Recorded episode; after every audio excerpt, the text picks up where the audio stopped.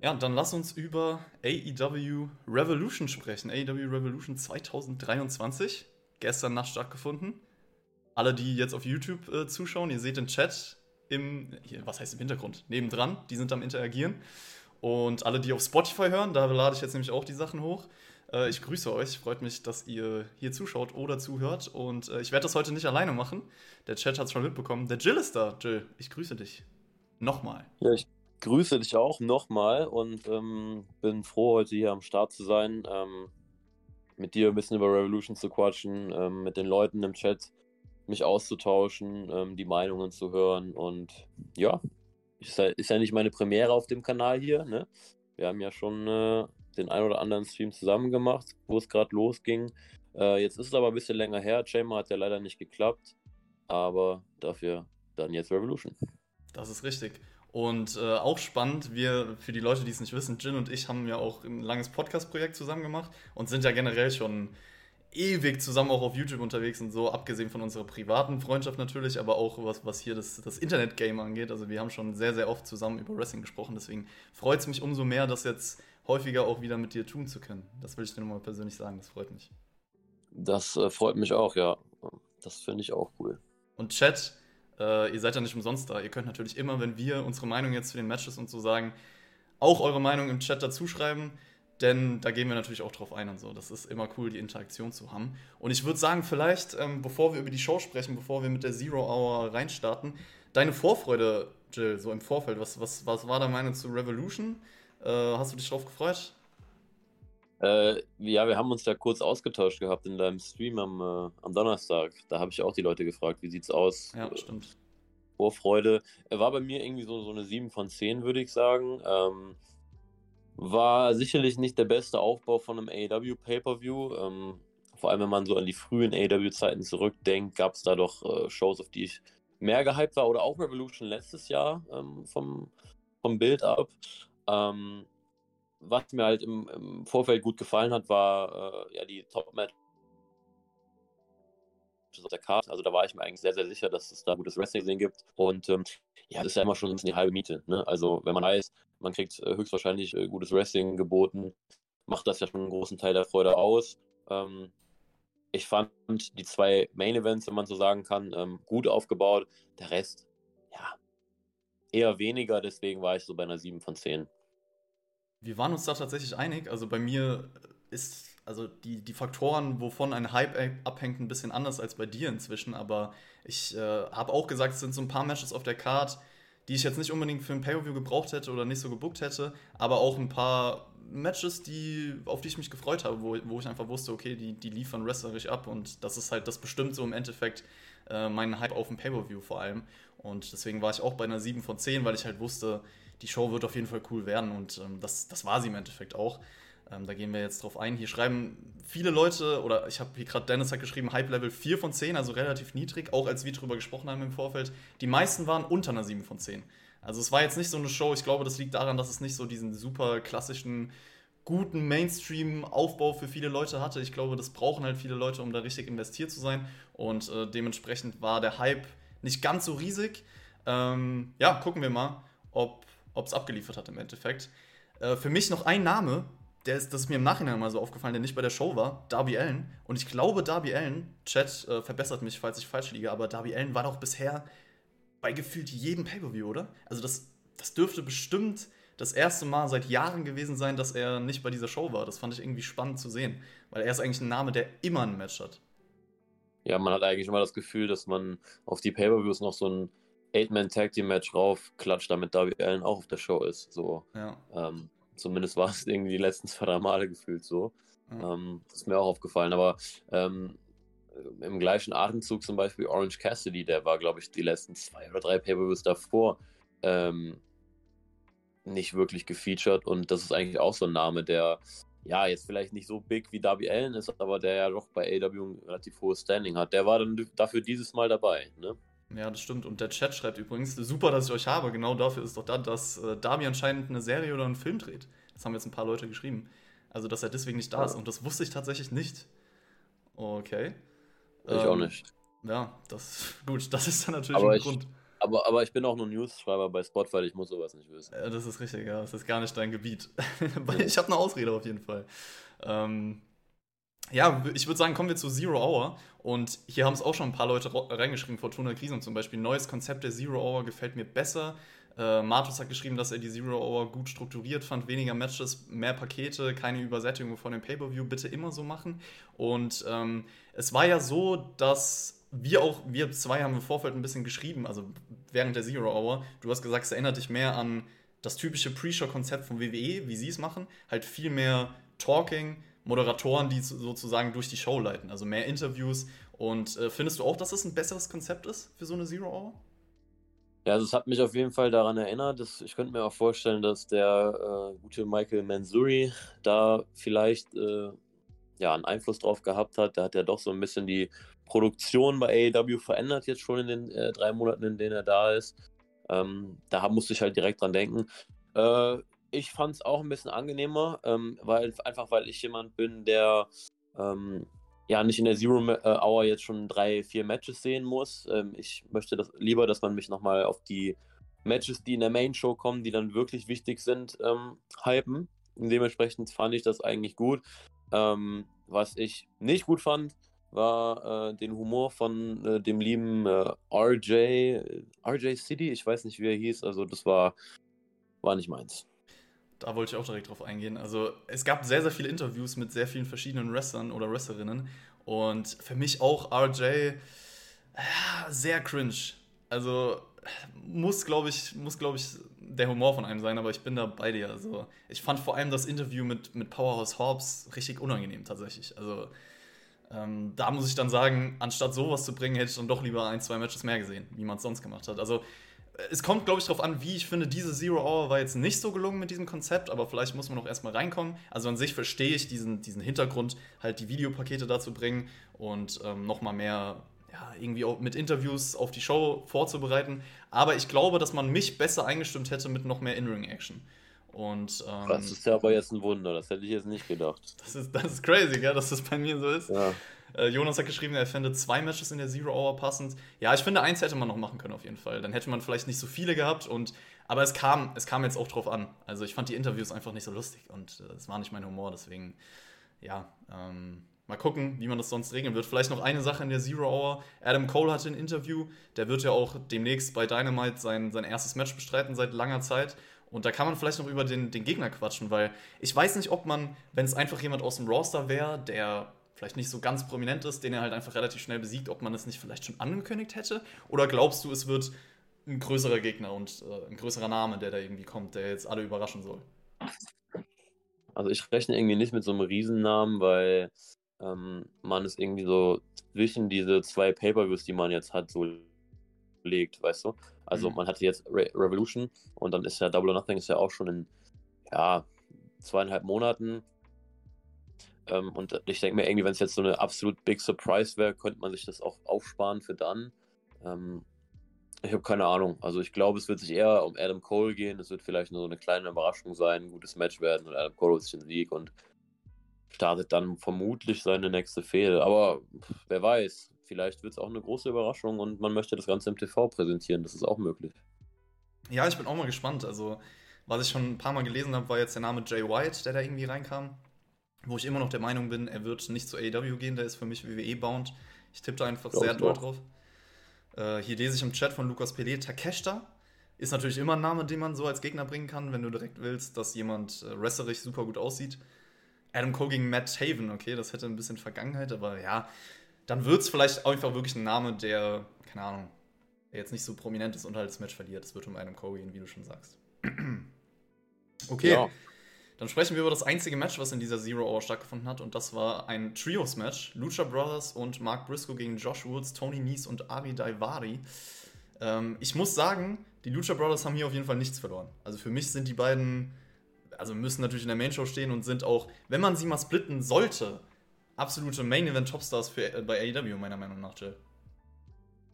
Ja, ich bin auch ein Fan von den beiden. Also, ähm, grandiose Wrestler. Ähm, deswegen auch ein bisschen schade, dass sie es nicht auf die Karte geschafft haben. Aber ich meine, hey, das ist halt das äh, Geschäft, das ist eine Company. Ähm, du kannst auch auch wenn du vor allem ein 60 Minuten Ironman-Match im Main Event hast, nicht 12, 13 Matches auf die Card packen und dann, dann passiert es halt eben auch mal, dass solche Leute nicht auf die Card kommen ähm, und dann halt in der Pre-Show landen. Finde ich jetzt an für sich nicht so schlimm. Ähm, aber ja, wenn ich mir dann noch die Maincard angucke, hätte ich vielleicht doch das ein oder andere Match gestrichen und hätte dafür die Lucha Brothers äh, reingebracht. Ich kann zu dem Match an sich gar nicht viel sagen. Das lief bei mir eher so ein bisschen nebenbei. Ähm, ich glaube, da kannst du mehr zu sagen.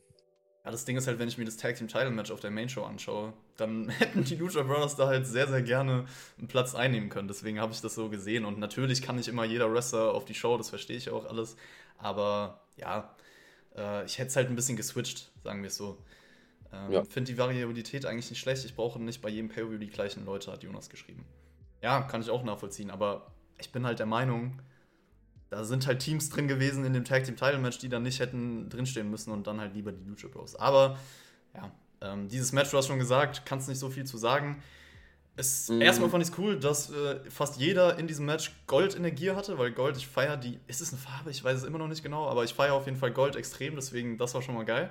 Gab halt eine Heat-Phase so von den Heels und äh, Phoenix dann auf jeden Fall die richtige Wahl für den Hot Tag, dass, dass er den machen darf. Dann gab es so eine Art Corkscrew Brainbuster in die Ecke von Josh Woods diesen Top Rope Runner hat man danach ein bisschen verkackt. Der sah nicht ganz so gut aus. Dann gab es so einen Dive nach draußen von Mark Briscoe mit dem Stuhl als Hilfe. Tower of Doomsport vor 50 Nearfall. Dann auch ein äh, Smart Mark Sterling Eingriff. Da gab es noch einen Nearfall. Und am Ende war es dann so, dass nach knapp 13 Minuten die Lucha Brothers und äh, Mark Briscoe gewonnen haben nach dem Froggy Bow. Ja, ich fand, es war ein solides Match für den Einstieg. Also kann man machen. War solide. Und äh, why not? So ungefähr. Ich finde äh, den, den Kommentar von Matos interessant, weil er sagt, ähm, es war passend, weil äh, das Tag Team Match ein Cooldown vor dem Iron Man Match sein muss und er die Lucha Brothers darin nicht sehen will. Ich verstehe auf jeden Fall, was du meinst. Ähm, da muss ich aber dann sagen, ähm, ist das normal, dass dein Tag Team Championship Match ein Cooldown Match sein soll oder ein Comedy Match sein soll? Das sollte doch eigentlich nicht so sein. Also dann lass die Tag Team Titel doch ganz weg. Ähm, oder präsentiere sie anders, weil ich finde irgendwie, ja, das ist irgendwie blöd, das dann als so Comedy-Match abzustempeln oder, äh, also ich sage, ich meine jetzt gar nicht, dass du das machst oder dass das vielleicht auch aus Company-Sicht so gesehen wird. Ähm, da tue ich mich dann ein bisschen schwer mit irgendwie. Also ich weiß, was du meinst, ich würde dir auch gar nicht äh, widersprechen, aber trotzdem sollte das Tag Team Title Match ja eigentlich kein Cooldown Match für den Main Event sein.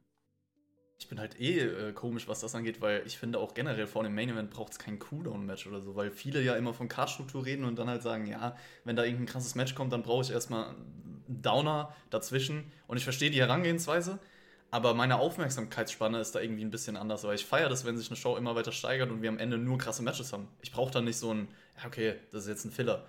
Also für mich wäre die Show besser gewesen, weil es viele, glaube ich, nicht so sehen. Für mich wäre die Show noch besser gewesen, wenn die Lucha Brothers ein krasses Tag Team Match vom Main Event gehabt hätten. So. Aber das ist halt, glaube ich, ein bisschen die Herangehensweise, beziehungsweise wie die Aufmerksamkeitsspanne ist und so weiter. Aber ja, für die Art von Match, die es im Endeffekt war, kann ich verstehen, dass Mato schreibt, will man die Lucha Bros in diesem Comedy Tag Team Match sehen. Ist halt die Frage, ob man das so ja. hätte machen sollen, beziehungsweise vielleicht wäre es dann auch nicht diese Art von Match geworden und die hätten noch andere Dinge damit reingebracht. Ja, ich verstehe ja, wie gesagt, auch, was er meint. Ich finde, es ist halt ein interessanter Punkt. So. Ja. ja, auf jeden Fall. Ähm, interessant, spannend darüber zu sprechen, auf jeden Fall.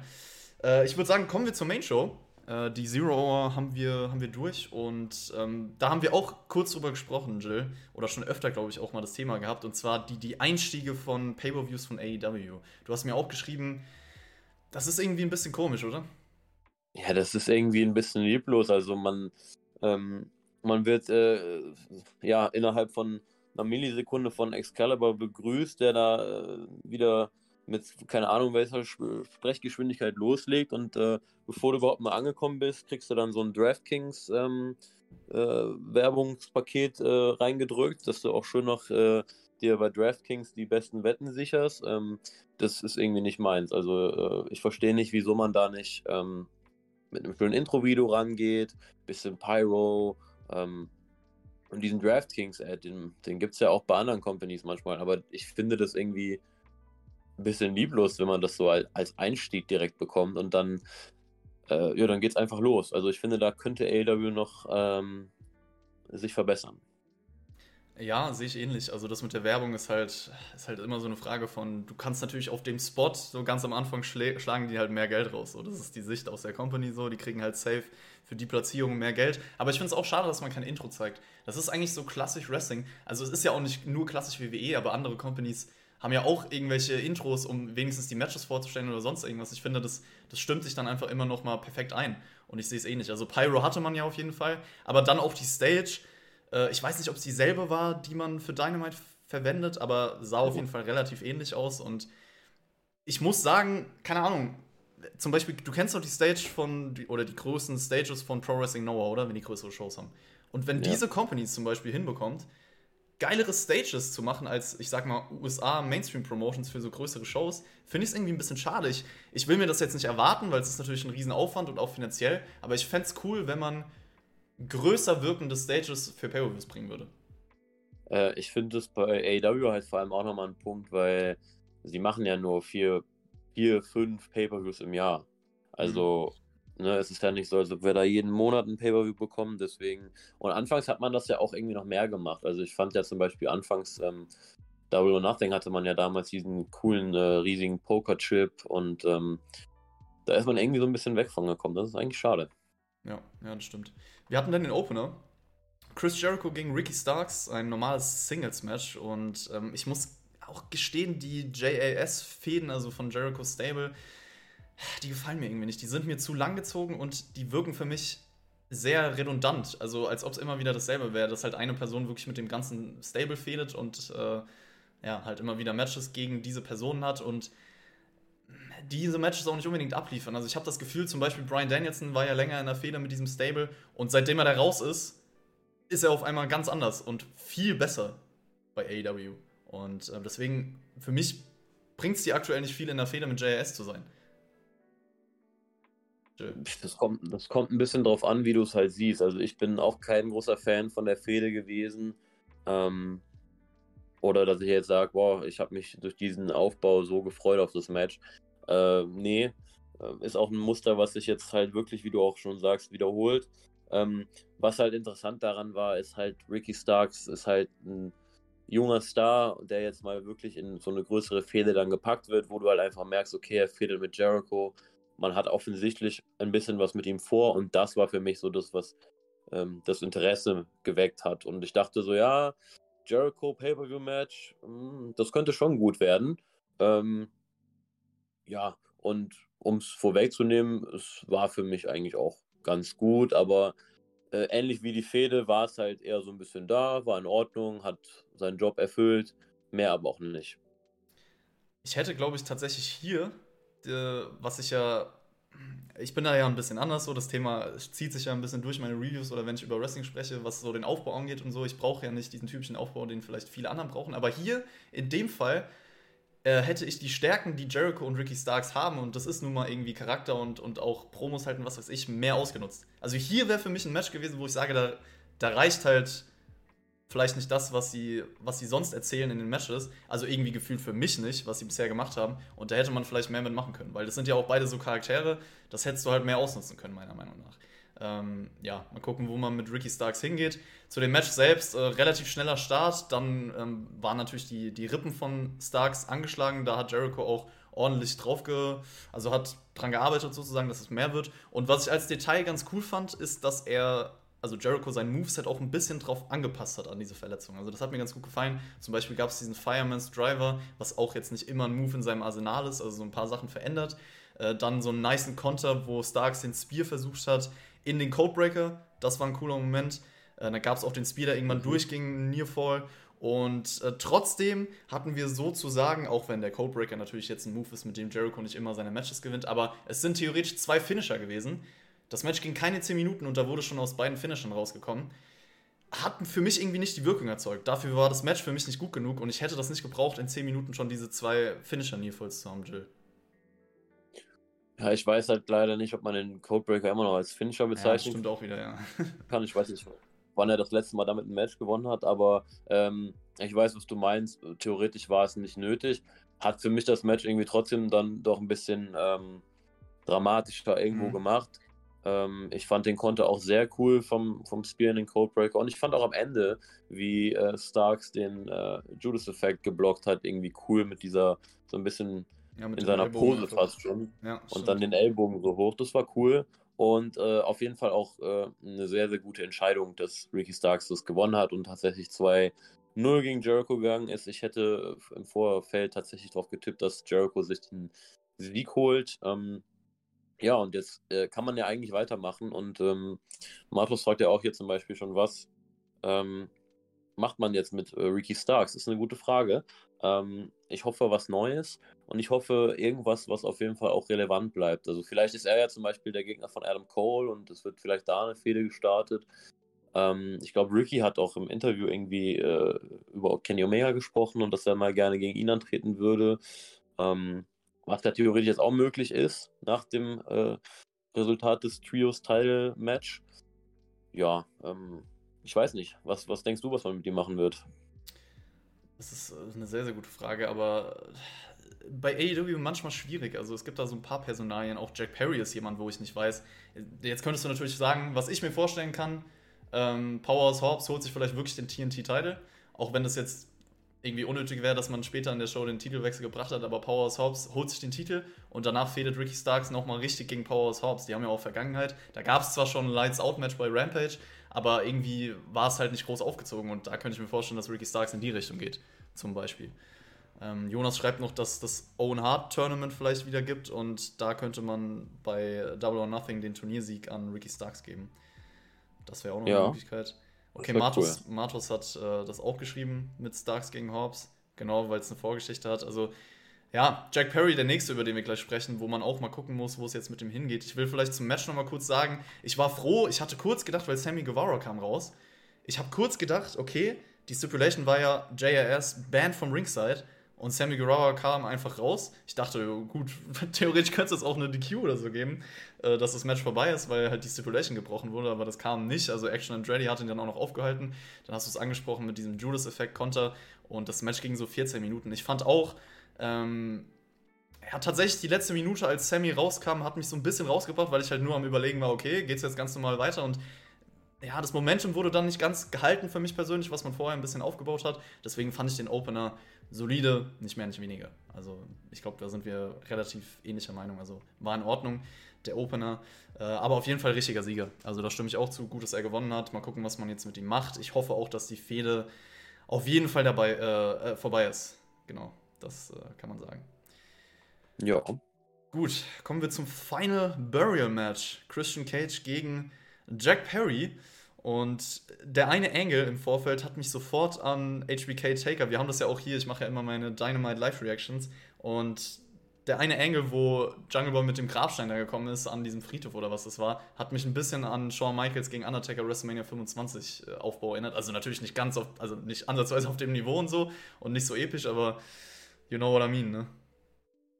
Mhm, klar. Ja, äh, jetzt wo du es sagst, das äh, erinnert effektiv ein bisschen daran. Ja. Ähm, es war so, dass man eigentlich dachte, es wird ein No-Holds-Barred-Match. Im Endeffekt, Jaylee, ich habe die Sound Alerts äh, tatsächlich ausgestellt wegen YouTube, aber äh, ja, Wrestling is not fake, du hast recht. ähm, was wollte ich sagen? Achso, dass es eigentlich ein No-Holds-Barred-Match war und im Endeffekt hat man es jetzt noch geändert wegen, ich weiß nicht warum, das ist so die Frage, die ich hatte. Also, warum ist es ein Final Burial Match? Das habe ich im Vorfeld nicht ganz verstanden. Klar, es ist eine persönliche Fehde, aber wirklich um einen Gegner zu begraben, es hat für mich so ein bisschen aus der Luft gegriffen gewirkt. Also so groß, dass sie sich so hassen und jetzt müssen, müssen wir den Gegner begraben, war es für mich nicht. Ich habe irgendwie eher das Gefühl gehabt, dass man nicht No Holds wollte, damit sich das noch ein bisschen mehr unterscheidet von, weiß ich nicht, zum Beispiel einem Texas Deathmatch und man noch so eine andere Stipulation hier auf die Show bekommt. Also ich finde ja tatsächlich, dass ähm, die Fehde an sich das eigentlich schon gerechtfertigt hat. Ähm, vor allem, wenn man überlegt, wie oft Christian über den toten Vater von äh, Jack Perry geredet hat. Äh, aber ich stimme dir in, dem, in der Hinsicht zu, dass ich finde, jetzt in den letzten Wochen, wo man die Fehde wieder aufgegriffen hat vor Revolution, da hat mir irgendwie die Intensität und das ganze, der ganze Hintergrund nochmal so ein bisschen gefehlt, dass ich jetzt sage, oh, jetzt kommt es jetzt zu einem Final Burial Match. Das wurde dann einfach so am Freitag noch angekündigt und man hat irgendwie nicht so wirklich auf diese Stipulation hingearbeitet. Und ich finde, das ist halt eine Stipulation, da musst du irgendwie schon ein bisschen drauf hinarbeiten, damit es auch Sinn macht. Ja, ja, sehe ich relativ ähnlich. Ich weiß auch nicht, ob es im Vorfeld, das war ja jetzt nicht, ich dachte am Anfang, okay, das wird ein Buried Alive Match, aber es war jetzt nicht so dieses typische WWE Buried Alive Match, es war so ein Mix gefühlt, Casket Match eigentlich eher und dann ging halt der Sarg nach unten, wenn man damit fertig ist. Ich weiß auch nicht, ob es, Chat, da brauche ich jetzt eure Hilfe, äh, gab es schon mal ein wirklich sehenswertes Casket Match oder Buried Alive Match, wie auch immer. Also Jill und ich haben vorher irgendwie drüber geschrieben, Darby Allen hatte ein paar ganz gute bei Dynamite. Äh, du hast gesagt, Shawn Michaels Undertaker. War es Shawn Michaels Undertaker? Casket Match? Ja. Ja. ja. Lucha Underground gab es, glaube ich, auch irgendwas mit Phoenix. Wenn ich mich nicht. Aber vielleicht weiß der Chat irgendwie mh, hm, so das beste Casket-Match bisher in der Wrestling-Geschichte. Weil es ist für mich eine sehr, sehr schwierige Stipulation, um da was, was Gutes draus zu machen. Und ich finde, das hat man auch hier in dem Match gesehen, tatsächlich. Sehr wenige. Um, ähm, Mil Muertes ja. war auf jeden Fall dabei. Ja, ich glaube, das war. Ja, ja, das kann sein. Also auf Anhieb fallen mir jetzt auch nicht viele Casket-Matches ein, wo ich sage, oh, das war aber klasse.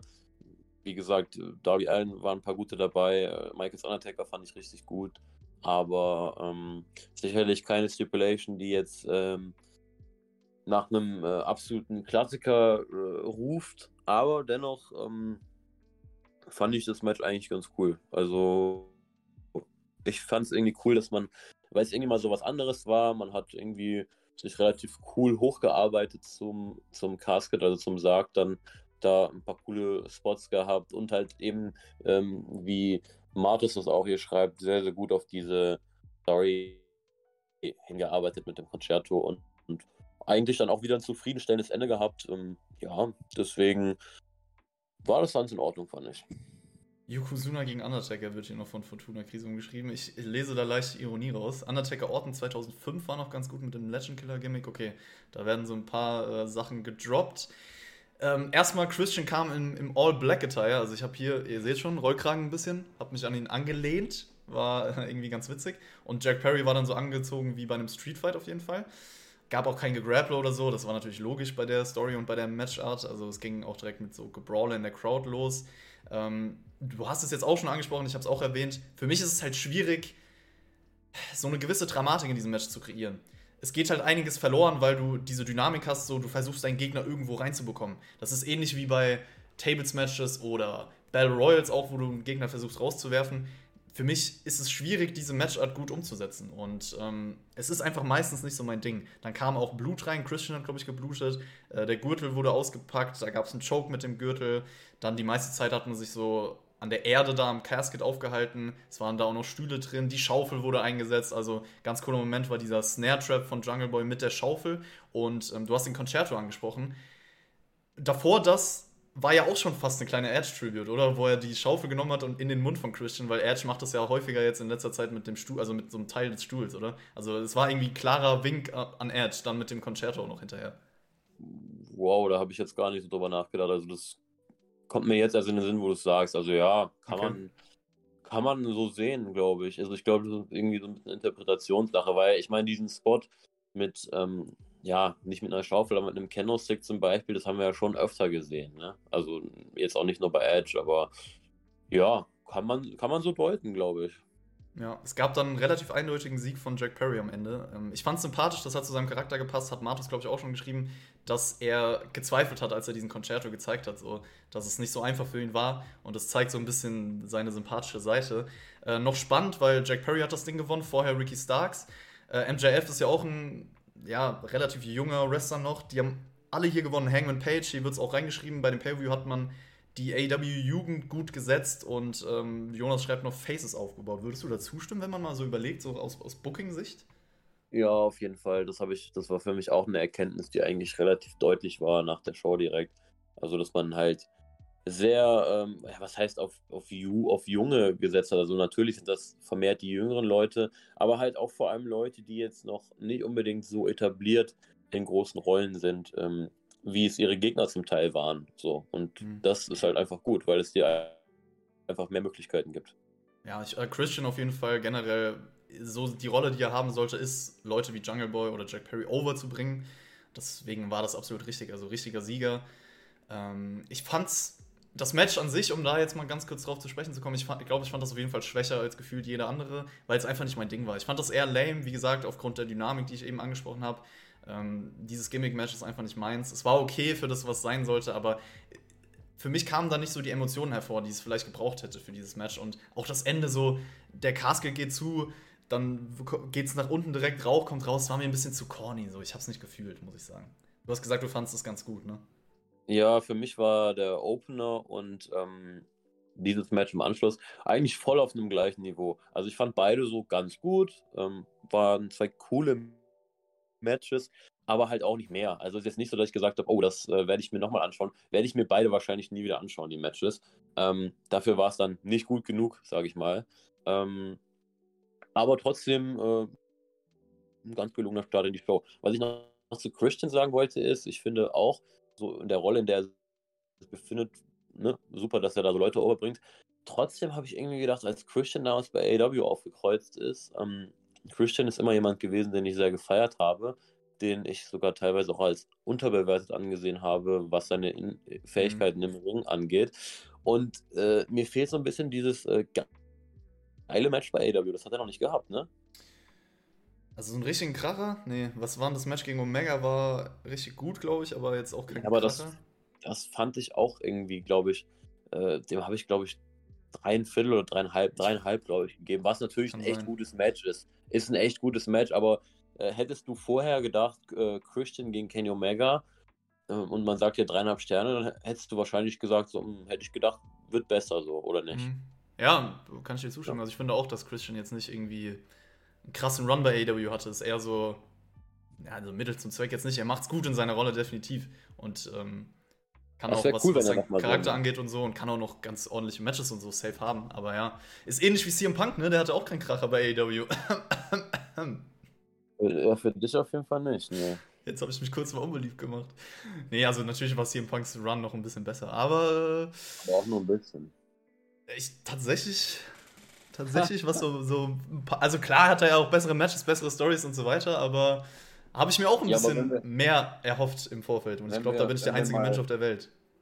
Wenn wir mal schauen, ähm, der Run von Edge, so das erste, äh, ja, anderthalb Jahre nach seinem Return und dann der von Christian bei AEW, das ist schon ein krasser Kontrast, finde ich. Also da finde ich den von Edge dann doch viel, viel besser ja, Edge ist ja auch positioniert wie jemand, der, weiß ich nicht, auch wirklich noch ein Star Natürlich. in dieser Company ist und, und Christian halt gar nicht, ja. Das hat, also hat man gar nicht so richtig versucht, außer vielleicht ganz am Anfang kurz. Aber ich weiß, was du meinst auf jeden Fall. Und ähm, hier wird noch geschrieben, AEW muss die Faces stärken, um irgendwann gegen MJF gehen zu können. Cole, Starks, Perry sollten da auf jeden Fall vorne dabei sein von Fortuna Krisum. Ja, also wie gesagt, ersten beiden Matches. Von den Siegern sind auf jeden Fall zwei Leute, ähm, ja, mit denen man was vorhaben könnte in der Zukunft. Das ist, glaube ich, ganz gut rübergekommen. Ja, auf jeden Fall. So, äh, dann würde ich sagen, kommen wir zum dritten Match. Und ähm, wir haben ganz am Anfang von diesem Stream, habe ich gefragt, Leute, was ist so euer Favorite Match of the Night gewesen? Und tatsächlich haben die meisten Leute, hätte ich niemals erwartet, gesagt, dieses Match, worüber wir jetzt sprechen, das AEW World Trios Title Match, The Elite, Kenny Omega und die Young Bucks gegen House of Black, Malachi Black, Brody King und Buddy Matthews ich muss erstmal sagen, dass ich die Titel absolut feiere. Ne? Also die Trios-Title war für mich sehr, sehr cool, dass man das eingeführt hat, weil die Matches einfach immer abliefern und Elite generell bei Pay-Views ist eine Bank. Ne? Also da kann man eigentlich nichts anderes sagen. So, man wusste, das wird auf jeden Fall cool werden. Und jetzt ist nur die Frage, wie cool wurde es? Es gab erstmal so ein bisschen Omega gegen Matthews, also die beiden Knee-Strikes gegeneinander. Ist irgendwie, irgendwie sind es auch Wrestler, wo ich öfter mal im Internet lese, dass die vom, weiß ich nicht, vom Style und vom Moveset ein bisschen miteinander verglichen werden, oder? Ja, das wurde ja sogar auch im Match aufgegriffen. Ja. Ne? Das hat, äh, ich weiß nicht, wer es gesagt hat, aber äh, ja, gibt sicherlich so die eine oder andere Parallele, das stimmt. Auf jeden Fall hatte die Crowd auch übel Bock auf äh, Kenny Omega gegen Malachi Black. Und ich muss auch sagen, das ist so ein Match, ich hoffe, das kommt irgendwie bei Dynamite. Vielleicht diesen Mittwoch schon oder so. Da hätte ich richtig Bock drauf, wenn man, wenn man dieses Match bringt. Und ähm, du hast generell auch für die Live-Crowd so ein paar Andeutungsmomente am Anfang gehabt. So ein bisschen geteased, so ey cool, der gegen den hat man vielleicht so noch nicht gesehen und irgendwann ist natürlich Chaos ausgebrochen. Brody King, auf jeden Fall eine Personalie, äh, für mich sehr, sehr gut in dem Match gewesen. Also wurde wirklich wie so ein Monster dargestellt, ist auch irgendwann am Anfang, glaube ich, nach dem 450 bei 1 rausgekommen, hat sich so gehypt. Ähm, auch wie die Young Bucks für ihn gesellt haben. Also Brody King für mich auf jeden Fall eine sehr, sehr gute Performance gehabt. Fand ich auch. Also er war so dieser Wrecking Ball ähm, mhm. im Match und das war, war richtig cool. Ich muss sagen, ähm, ich glaube, ich verstehe, warum viele Leute das Match so geil fanden, weil im Match selber hatte ich auch so ein, so ein, so ein spezielles Feeling, vor allem so zu Beginn. Ich fand die Dynamik zwischen den Teams richtig geil. Ähm, und äh, es war nicht so dieses klassische Elite-Trios-Match äh, in, in dem äh, in, dem, in der Hinsicht, dass es war jetzt nicht nur einfach, boah, es geht hier durchgehend ab und es kommt ein Move nach dem anderen und ähm, ne, wie man es halt kennt, sondern es war auch so ein bisschen so noch mehr so, okay, die Dynamik zwischen den Teams, ähm, die, die Charaktere, das, das kam irgendwie sehr, sehr gut rüber. Ich fand das auch von der Pace vielleicht ein Ticken langsamer, als man das sonst kennt. Und ähm, das fand ich sehr angenehm. Also das fand ich richtig cool. Ja, ja, ich weiß, was du meinst. Also hat auf jeden Fall kreative Ansätze gehabt und es hat gut funktioniert zwischen den zwei Teams. Und ich glaube auch, dass für viele Leute sich das vielleicht so ein bisschen abgehoben hat von der Art und Weise, ähm, wie man das gebracht hat. Trotzdem natürlich hattest du auch diese typischen Elemente, wo du weißt, bei Trios-Matches, bei AW bekommst du die. Also Tempo war trotzdem natürlich sehr hoch. Ähm, viele Knee-Strikes. Ich fand eine Sache cool, als ich glaube, es war Omega, der den Knee-Strike gegen Malakai gezeigt hat und wie Malakai da in Omega reinfällt. Das war auf jeden Fall cool gesellt, gutes Detail. Julia Hart hat irgendwann auch einen V-Trigger kassiert von Kenny Omega. Es gab sogar äh, Finisher Knee-Falls, also Blacks Finisher, Brody Kings Finisher, auch der BTE-Trigger. Da muss ich aber sagen, vielleicht hätte ich diese Nearfalls ein bisschen mehr abgekauft, noch hätte ich das Match auch noch besser gefunden, aber das war für mich tatsächlich ein Problem in diesem Match, dass ich bei all diesen Nearfalls, die ich gerade angesprochen habe, du hast, die Camera Work war einfach nicht gut. Also du hast ja. die Young Bucks komplett schon ankommen sehen. Jedes Mal. Ich verstehe nicht, das macht man eigentlich sonst besser. Aber bei diesem Match haben für mich die Nearfalls deswegen nicht, nicht funktioniert, weil ich gewusst habe, okay, die kommen da an und das hast du halt zehn Minuten vorher schon gesehen. Ähm, das ist sowas, was mir bei AW aber schon öfter aufgefallen ist. Also das ist tatsächlich nicht das erste Mal. Äh, in dem Match war es natürlich sehr auffällig. Also ähm, das hat man tatsächlich ähm, relativ häufig gesehen. Auch einmal, ich erinnere mich, Buddy Matthews hat einmal noch den Save gemacht und man sah auch schon die ganze Zeit, wie der quasi am Apron stand und nur darauf gewartet hat, dass er jetzt quasi rein konnte. So. Ähm, da muss man in Zukunft einen besseren Job machen und ich glaube auch, diese Near Falls hätten äh, ja, mich auch noch mehr gepackt, wenn man das halt nicht so gesehen hätte. Highlight in dem, in dem Match, Highlight-Moment in dem Match, sagen wir es so, war auf jeden Fall dieser Melzer-Driver-Versuch in, in den Knie. Wer, wer war es? Wer hat das Knie hochgehalten? Das war auf jeden Fall richtig geil. War für mich so ein bisschen. Das war, das war Buddy, glaube ich. Ja, war für mich so ein bisschen der Highlight-Moment des Matches. Und House of Black hat tatsächlich gewonnen. Also wir haben neue Champions, so nach circa 18 Minuten. Also es war auf jeden Fall für mich auch ein sehr unterhaltsames, äh, actionreiches Trios-Match. Dreieinhalb Sterne meiner Meinung nach. Also äh, ja, echt gutes Match. War richtig gut. War für mich jetzt nicht irgendwie das beste Elite-Trios-Match oder so, weil jetzt viele gesagt haben Match of the Night oder so, aber ich fand es sehr unterhaltsam. Auf jeden Fall. Wie immer eigentlich. Ich fand es auch richtig, richtig gut. Also ein starkes Match. Ähm, ein Ticken besser als du, was sich auch im Rating widerspiegelt. Ähm, was ich aber auch nochmal an der Stelle sagen wollte, ist, äh, wo wir eben auch schon so ein bisschen über Aufbau und so geredet haben, ich fand es schade, dass man äh, mit die Elite, also ne, was den Titelrun jetzt angeht und diese ganze Fehde auch vorher mit den Lucha Brothers und, ähm, und Park. Äh, In-Ring-mäßig war das natürlich super. Also da waren viele, viele tolle Matches dabei. Das ist ja auch das, was wir von die Elite gewohnt sind, was wir sehen wollen. Gleichzeitig haben die aber auch so coole Charaktere und sind alle so charismatisch und talentierter Mike. Und vor allem für dieses Match hat man sich da ja gar keine Mühe mitgegeben. Also man hat ja gefühlt gar kein Segment im Voraus wirklich gebracht wo man mal so ein bisschen dieses, diese Charaktere von The Elite mehr in den, in den Fokus rückt. Und das finde ich ein bisschen schade. Ich finde, da hätte man im Titelrun hier und da auf jeden Fall ein bisschen mehr mitmachen können. Und ähm, man weiß ja auch gar nicht, ob das jetzt weiter so geht. Ob die jetzt weiter teamen als Trio oder ob das jetzt vielleicht ähm, wieder in eine andere Richtung geht. Ich finde, da hätte man noch ein bisschen mehr das Potenzial ausschöpfen können. Aber das ist jetzt auch nur Meckern auf hohem Niveau, weil im Endeffekt haben wir hier trotzdem ein richtig gutes Wrestling-Match bekommen und ähm, das äh, hat mir auf jeden Fall viel Spaß gemacht. Ja, ich sehe es auch ein bisschen anders mit dem Aufbau, weil ich äh, finde, das ist halt klassisch. Äh, du weißt, was du bekommst. Es ist halt eine Wrestling-Promotion, so zwei Teams gegeneinander. Und da hältst, also für mich so Talking-Segmente und so brauchst du in dem Match, generell brauchst du das nicht, aber da, das ist halt, da sind wir wieder bei unterschiedlicher Wrestling-Philosophie und ähm, die Art und Weise, wie man Wrestling erzählt, muss für mich nicht so sein, wie du das jetzt beschrieben hast, aber ich verstehe es natürlich aus einer gewissen Sicht, dass man das braucht und so und ähm, ich glaube, da würden dir auch viele zustimmen. Aber ich habe mich trotzdem so mit am meisten auf dieses Match gefreut, einfach weil ich wusste, das wird mit am besten, sagen wir so, beim pay Ja. Und ähm, ja. ganz kurz witzig, weil ich gesagt habe, dreieinhalb Sterne Match für mich. Was übrigens richtig gut ist für mich. Das, ich finde es immer schade, dass, dass Star-Ratings so, weiß ich nicht, gefühlt, wenn man ein Match dreieinhalb Sterne gibt, dann ist es für jeden so, ja gut, ganz gut, aber mehr nicht. Aber das ist ein richtig gutes Rating bei mir. Und hier schreiben alle im Chat, Chris, Chris Rating immer plus eins nehmen und dann kommt man auf sein eigenes. Und hier geben zwei Leute, also Fortuna Krisum und äh, Dennis geben viereinhalb Sterne tatsächlich. Also crazy. Ja, aber da haben wir ja auch schon mal drüber geredet. Das ist einfach die unterschiedliche Art und Weise, wie man etwas einstuft. Also ich glaube, ähm, was für uns äh, dreieinhalb Sterne sind, oder jetzt, ich habe dem Match drei, drei Viertelsterne gegeben, das ist für mich ein super Match. Das ist ein richtig starkes Wrestling-Match. Und ähm, vielleicht ist für andere ein richtig starkes Wrestling-Match halt schon viereinhalb Sterne wert. So, das ist halt bei jedem anders. Ja. Und ich glaube, das ist einfach der Unterschied, den man bedenken muss dabei. Äh, ich muss trotzdem nochmal auf deinen Punkt eingehen, dass man sowas wie Talking und Segmente gar nicht braucht. Also ich glaube, wenn MJF nicht reden würde, hättest du den Main Event nicht so geil gefunden, wie du ihn fandest. Wie meinst du jetzt vorher? Nein, im Generell auch das Match an sich. Also, ich glaube, das ist nicht so leicht immer zu pauschalisieren. Ja, das braucht es eigentlich gar nicht im Wrestling. Ja, theoretisch braucht es Glaubst du, ne, ich sag dir ganz ehrlich, wie es ist, hätte das Match diesen Aufbau im Vorfeld nicht gehabt und du hättest einfach nur das Match so gebracht und die, genau diese Story erzählt, wäre es genauso krass für mich gewesen. Das glaube ich dir nicht, weil du, du, die ganze Story rund um MJF hat doch dieses Match quasi, also wir sind ja noch nicht beim Main Event, aber hat doch dieses Match so geprägt und das Ganze nochmal so viel geiler erzählt, als wenn es diese ganze Vorgeschichte von diesem Charakter MJF nicht gegeben hätte. Gut, aber den Charakter MJF, ich, ich meine, es das heißt ja nicht, also den Charakter MJF begreifst du ja auch, wenn du diese, wenn du Wrestling schaust.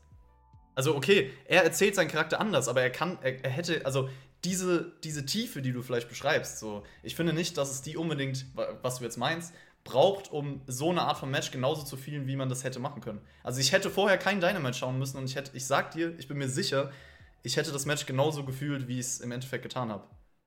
Weil ich weiß, wer MJF oh. ist, natürlich. Aber okay. wir können jetzt natürlich ausarten in Grund, Grundsatzdiskussionen. Nee, nee, nee, ja, ich weiß, ich, ich weiß auch, was du meinst. Ähm, wie gesagt, da sind wir wieder bei dem Punkt, ich glaube, sehr, sehr viele würden dir zustimmen. Aber natürlich, ich, ich will jetzt auch nicht sagen, dass die Segmente im Vorfeld bei, bei MJF und äh, Danielson nicht sehr gut waren und auch cool für das Match und so. Ne? Das, äh, wir sind ja. Es ist ja jetzt nicht so, als ob ich sage, oh, das ist scheiße. Ich sage einfach nur, dass es nicht. Ich brauch's nicht so. Beziehungsweise so muss Wrestling nicht sein. Und ähm, ja. Aber ich verstehe, was ihr alle meint. Äh, es geht um folgendes: MJF gab den Grund, warum er Brian besiegen muss, weil er alles, was er, was, weil er alles, was, weil er alles hat, was er nicht hat, eine Familie. Ja, ist ja auch schön. Also, ich verstehe das ja, wie gesagt, alles. äh, hier übrigens Sterneska, drei, drei Viertel auch von dir, JD, Haterin. Sterneska bei mir 1, Kacke, 2, meh, 3, okay. 3 okay, zum Beispiel ist 3 bei mir schon gut. Ja, bei mir auch. 4 gut bei ihm. 4 ist bei mir super. Mhm. Also 4 ist bei mir schon Next Level. Da siehst du, da sieht man den Unterschied. 5 Banger. Ja. So 5 ist für mich ein absolutes, sowas kommt, weiß ich nicht, dreimal im Jahr gefühlt im Schnitt vor, so ein Match. Und ähm, ja, deswegen haben wir, glaube ich, ein bisschen eine andere Herangehensweise, was Star Rings angeht. Alle. Yes. Ähm, was man noch sagen kann, wie gesagt, ich habe ja erwähnt, House of Black hat das Ding gewonnen hier. Wir waren beim Trios Title Match. Ist auch wichtig für Stable, finde ich persönlich, dass sie jetzt mal so einen Sieg eingefahren haben. Der Titelwechsel, ich weiß nicht von der Inszenierung. Da sind wir wieder so ein bisschen bei Präsentationen, was dann nicht ganz so unwichtig ist in dem Fall, weil ich finde, der Titelwechsel, ob es jetzt hier war oder auch Wardlow später, hat irgendwie nicht so Zeit bekommen, um zu wirken. Es, es hat sich nicht so groß angefühlt, für mich persönlich. Ja, schwierig. Also ja, sicherlich hätte man das noch besser machen können, das stimmt schon. Mir, mir kam das Ende auch irgendwie so, ähm, es war halt, ähm, es ging halt sehr, sehr viel ab und auf einmal war es dann vorbei so. Ich finde, das hätte auch noch ein Ticken besser sein können. Ich glaube, ich war halt gerade in diesem Moment, wo ich dachte, das Match hebt sich jetzt nochmal aufs nächste Level an und dann war es dann aus. Und ich sage auch gar nicht, dass es schlecht war. Ähm, dann hat man die noch kurz mit den Titeln gezeigt und dann war es auch, und dann, dann ging es halt weiter, ja schwierig. Ich glaube, da merkt man halt auch hier und da einfach noch, dass AW eine jüngere Company ist und vor allem halt noch wissend, dass da noch ein Ironman-Match kommt, sicherlich auch so ein bisschen äh, immer, immer die Auge auf, das Auge auf die Uhr gehabt bei der Show. Mhm. Ja. Ähm, aber theoretisch kannst du diesen Moment ja, ja, du kannst ihn nicht nachholen, aber du kannst es bei Dynamite ja nochmal gut rüberbringen. Theoretisch. Ja. Jonas hat geschrieben, bei House of Black kann man das Ende so bringen, weil sie halt die Mysteriösen sind. Ja, theoretisch kann man es so begründen, ja. Dass das Licht halt einfach ausgeht und dass es gar nicht so groß inszeniert wird, so Titelwechsel, aber. Ja. ja vielleicht ja. so ein bisschen generell, was ich meine. Das ist manchmal, kann man das, glaube ich, größer inszenieren. Äh, ich würde sagen, kommen wir zum nächsten Match und das war das äh, nächste Titelmatch: AEW Women's World Title. Jamie Hader, Soraya und Ruby Soho. Jaylee, jetzt bitte nichts in den Chat schreiben. Ich bitte dich. Ähm, ich bin generell sehr, sehr verwirrt mit den Erzählungen, muss ich sagen. Also, die man hier in dieser Frauendivision gewählt hat. Also, Soraya für mich leider auch funktioniert überhaupt nicht. Überhaupt nicht. Und äh, generell der Stuff, den Soraya und Tony Storm machen, das hat man auch hier am Ende wieder gesehen. Das ist für mich so ein bisschen das Lowlight von AEW aktuell. Ja, für mich auch. Ich bin kein Fan, äh, kein großer Fan der Women's Division bei AEW. Ähm, und seitdem Soraya da ist, ist es auch nicht besser geworden. Ähm, ich fand auch das, was nach dem Match dann mit Rui passiert ist, irgendwie so. Ja, warum ist es dann jetzt doch auf einmal? Warum? Also, das hat irgendwie. Nee, das hat mir nicht gefallen. Ähm, das war äh, eins der absoluten Lowlights der Show. Und ähm, ja, das Match an sich war, war okay, aber äh, ich war irgendwie dann doch froh, als es vorbei war. So muss ich ehrlich sagen. Jonas hat geschrieben, äh, ich stimme dir zu. Kenny Omega muss mal wieder äh, ein paar Joshis bucken, damit, damit die Matches dann noch besser werden äh, bei AEW. Und äh, Dennis, äh, danke dir, dass du dabei warst. Danke dir, äh, dass du ein eingeschaltet hast. Wir, wir hören uns. Äh, Marto schreibt, das mit Abstand das schlechteste Match des Abends. Soraya bisher wirklich eine Enttäuschung bei AEW. Ja, ich glaube, außer JD sind wir uns da alle einig mit, mit Soraya. Das Match an sich, ich fand es jetzt tatsächlich gar nicht mal irgendwie scheiße oder so. Ich habe vorher tatsächlich gedacht, es könnte noch schwächer werden. Also es war auf jeden Fall nicht gut für mich, so es war ein Zwei-Sterne-Match halt. Aber ja, braucht man, glaube ich, nicht wirklich viel drüber sprechen. Also war nicht wirklich erwähnenswert, sagen wir es so. Ähm, es gab so ein Plakat, was ich ganz witzig fand, und zwar Hater, Fragezeichen, We Love Her. Ganz witzig gewesen. Dass ich allein sowas schon erwähne, zeigt auch schon, dass das Match vielleicht nicht ganz erwähnenswert war. Dann gab es natürlich typisch wieder Eingriffe, Tony Storm, auch ein Eingriff von äh, Britt Baker. Pacing war ganz ordentlich, du hast ein paar Big Moves eingebaut und ja, ging zum Glück nur 10 Minuten. Und zum Glück die richtige Siegerin, also Jamie Hader hat verteidigt. Äh, wie gesagt, ich fand es nicht gut, aber jetzt auch nicht komplett Katastrophe. Ja, halt irgendwie nichts, worüber man jetzt auch mehr Worte verlieren muss, oder? Ja, das stimmt. Also du hast ja auch schon das, das, das Aftermath sozusagen angesprochen. Äh, ich mag es auch nicht, wenn jemand gewinnt. Also äh, Jamie Hader hat das Ding gewonnen und wurde dann direkt attackiert. Das hilft für mich irgendwie dann, dann keinem was. So, und es war im Endeffekt auch so, Ruby Soho hat sich ja dann entschieden für eine Seite, also hat erst geteased, zu den Guten zu gehen, ist jetzt Teil von Soraya und Tony Storm. Ich habe jetzt schon ein paar Mal gesagt, so dieses ganze Stable mit dem Paint-Gimmick und ich, funktioniert für mich überhaupt nicht. Deswegen bin ich kein Fan davon. Ich bin auch kein Fan davon, dass dieses Match hier nur Nebensache war. Das ist nie gut für mich. Also, dass du so ein Pay-Per-View Women's Title Match hast und es war eigentlich nur der Angle danach entscheidend. Das ist für mich so ein bisschen der falsche Fokus. Ähm, ja, deswegen war das, war das nicht so meins. Jamie Hader für mich es ist ja bald auch Forbidden Door und ich hoffe, dass sie bis dahin den Titel behält, weil ich sehe Jamie Hader gegen Mercedes Monet zum Beispiel bei Forbidden Door als nicht unrealistisch an und das äh, würde ich sehr, sehr gerne sehen, tatsächlich. Das wäre auf jeden Fall ein cooles Match. Ja. Ähm, Ruby's Turn fand ich aber sinnvoll bei einer AW Originals gegen Outsider Story. Sie gehört zu den Zweiteren. Ja, also dass sie sich für die Seite entschieden hat, ja, kann man auf jeden Fall begründen, ja. Es ist halt die Frage so gut, auch wenn es sinnvoll ist, aber das Stable an sich und was sie tun, gefällt mir halt überhaupt nicht. Da kann es mir dann auch egal sein, ob es Sinn ergibt oder nicht. Das ist halt so ein bisschen, bisschen mein Ding. Und JD will noch äh, hervorheben, dass Ruby gepinnt wurde und nicht äh, ihre Göttin Soraya.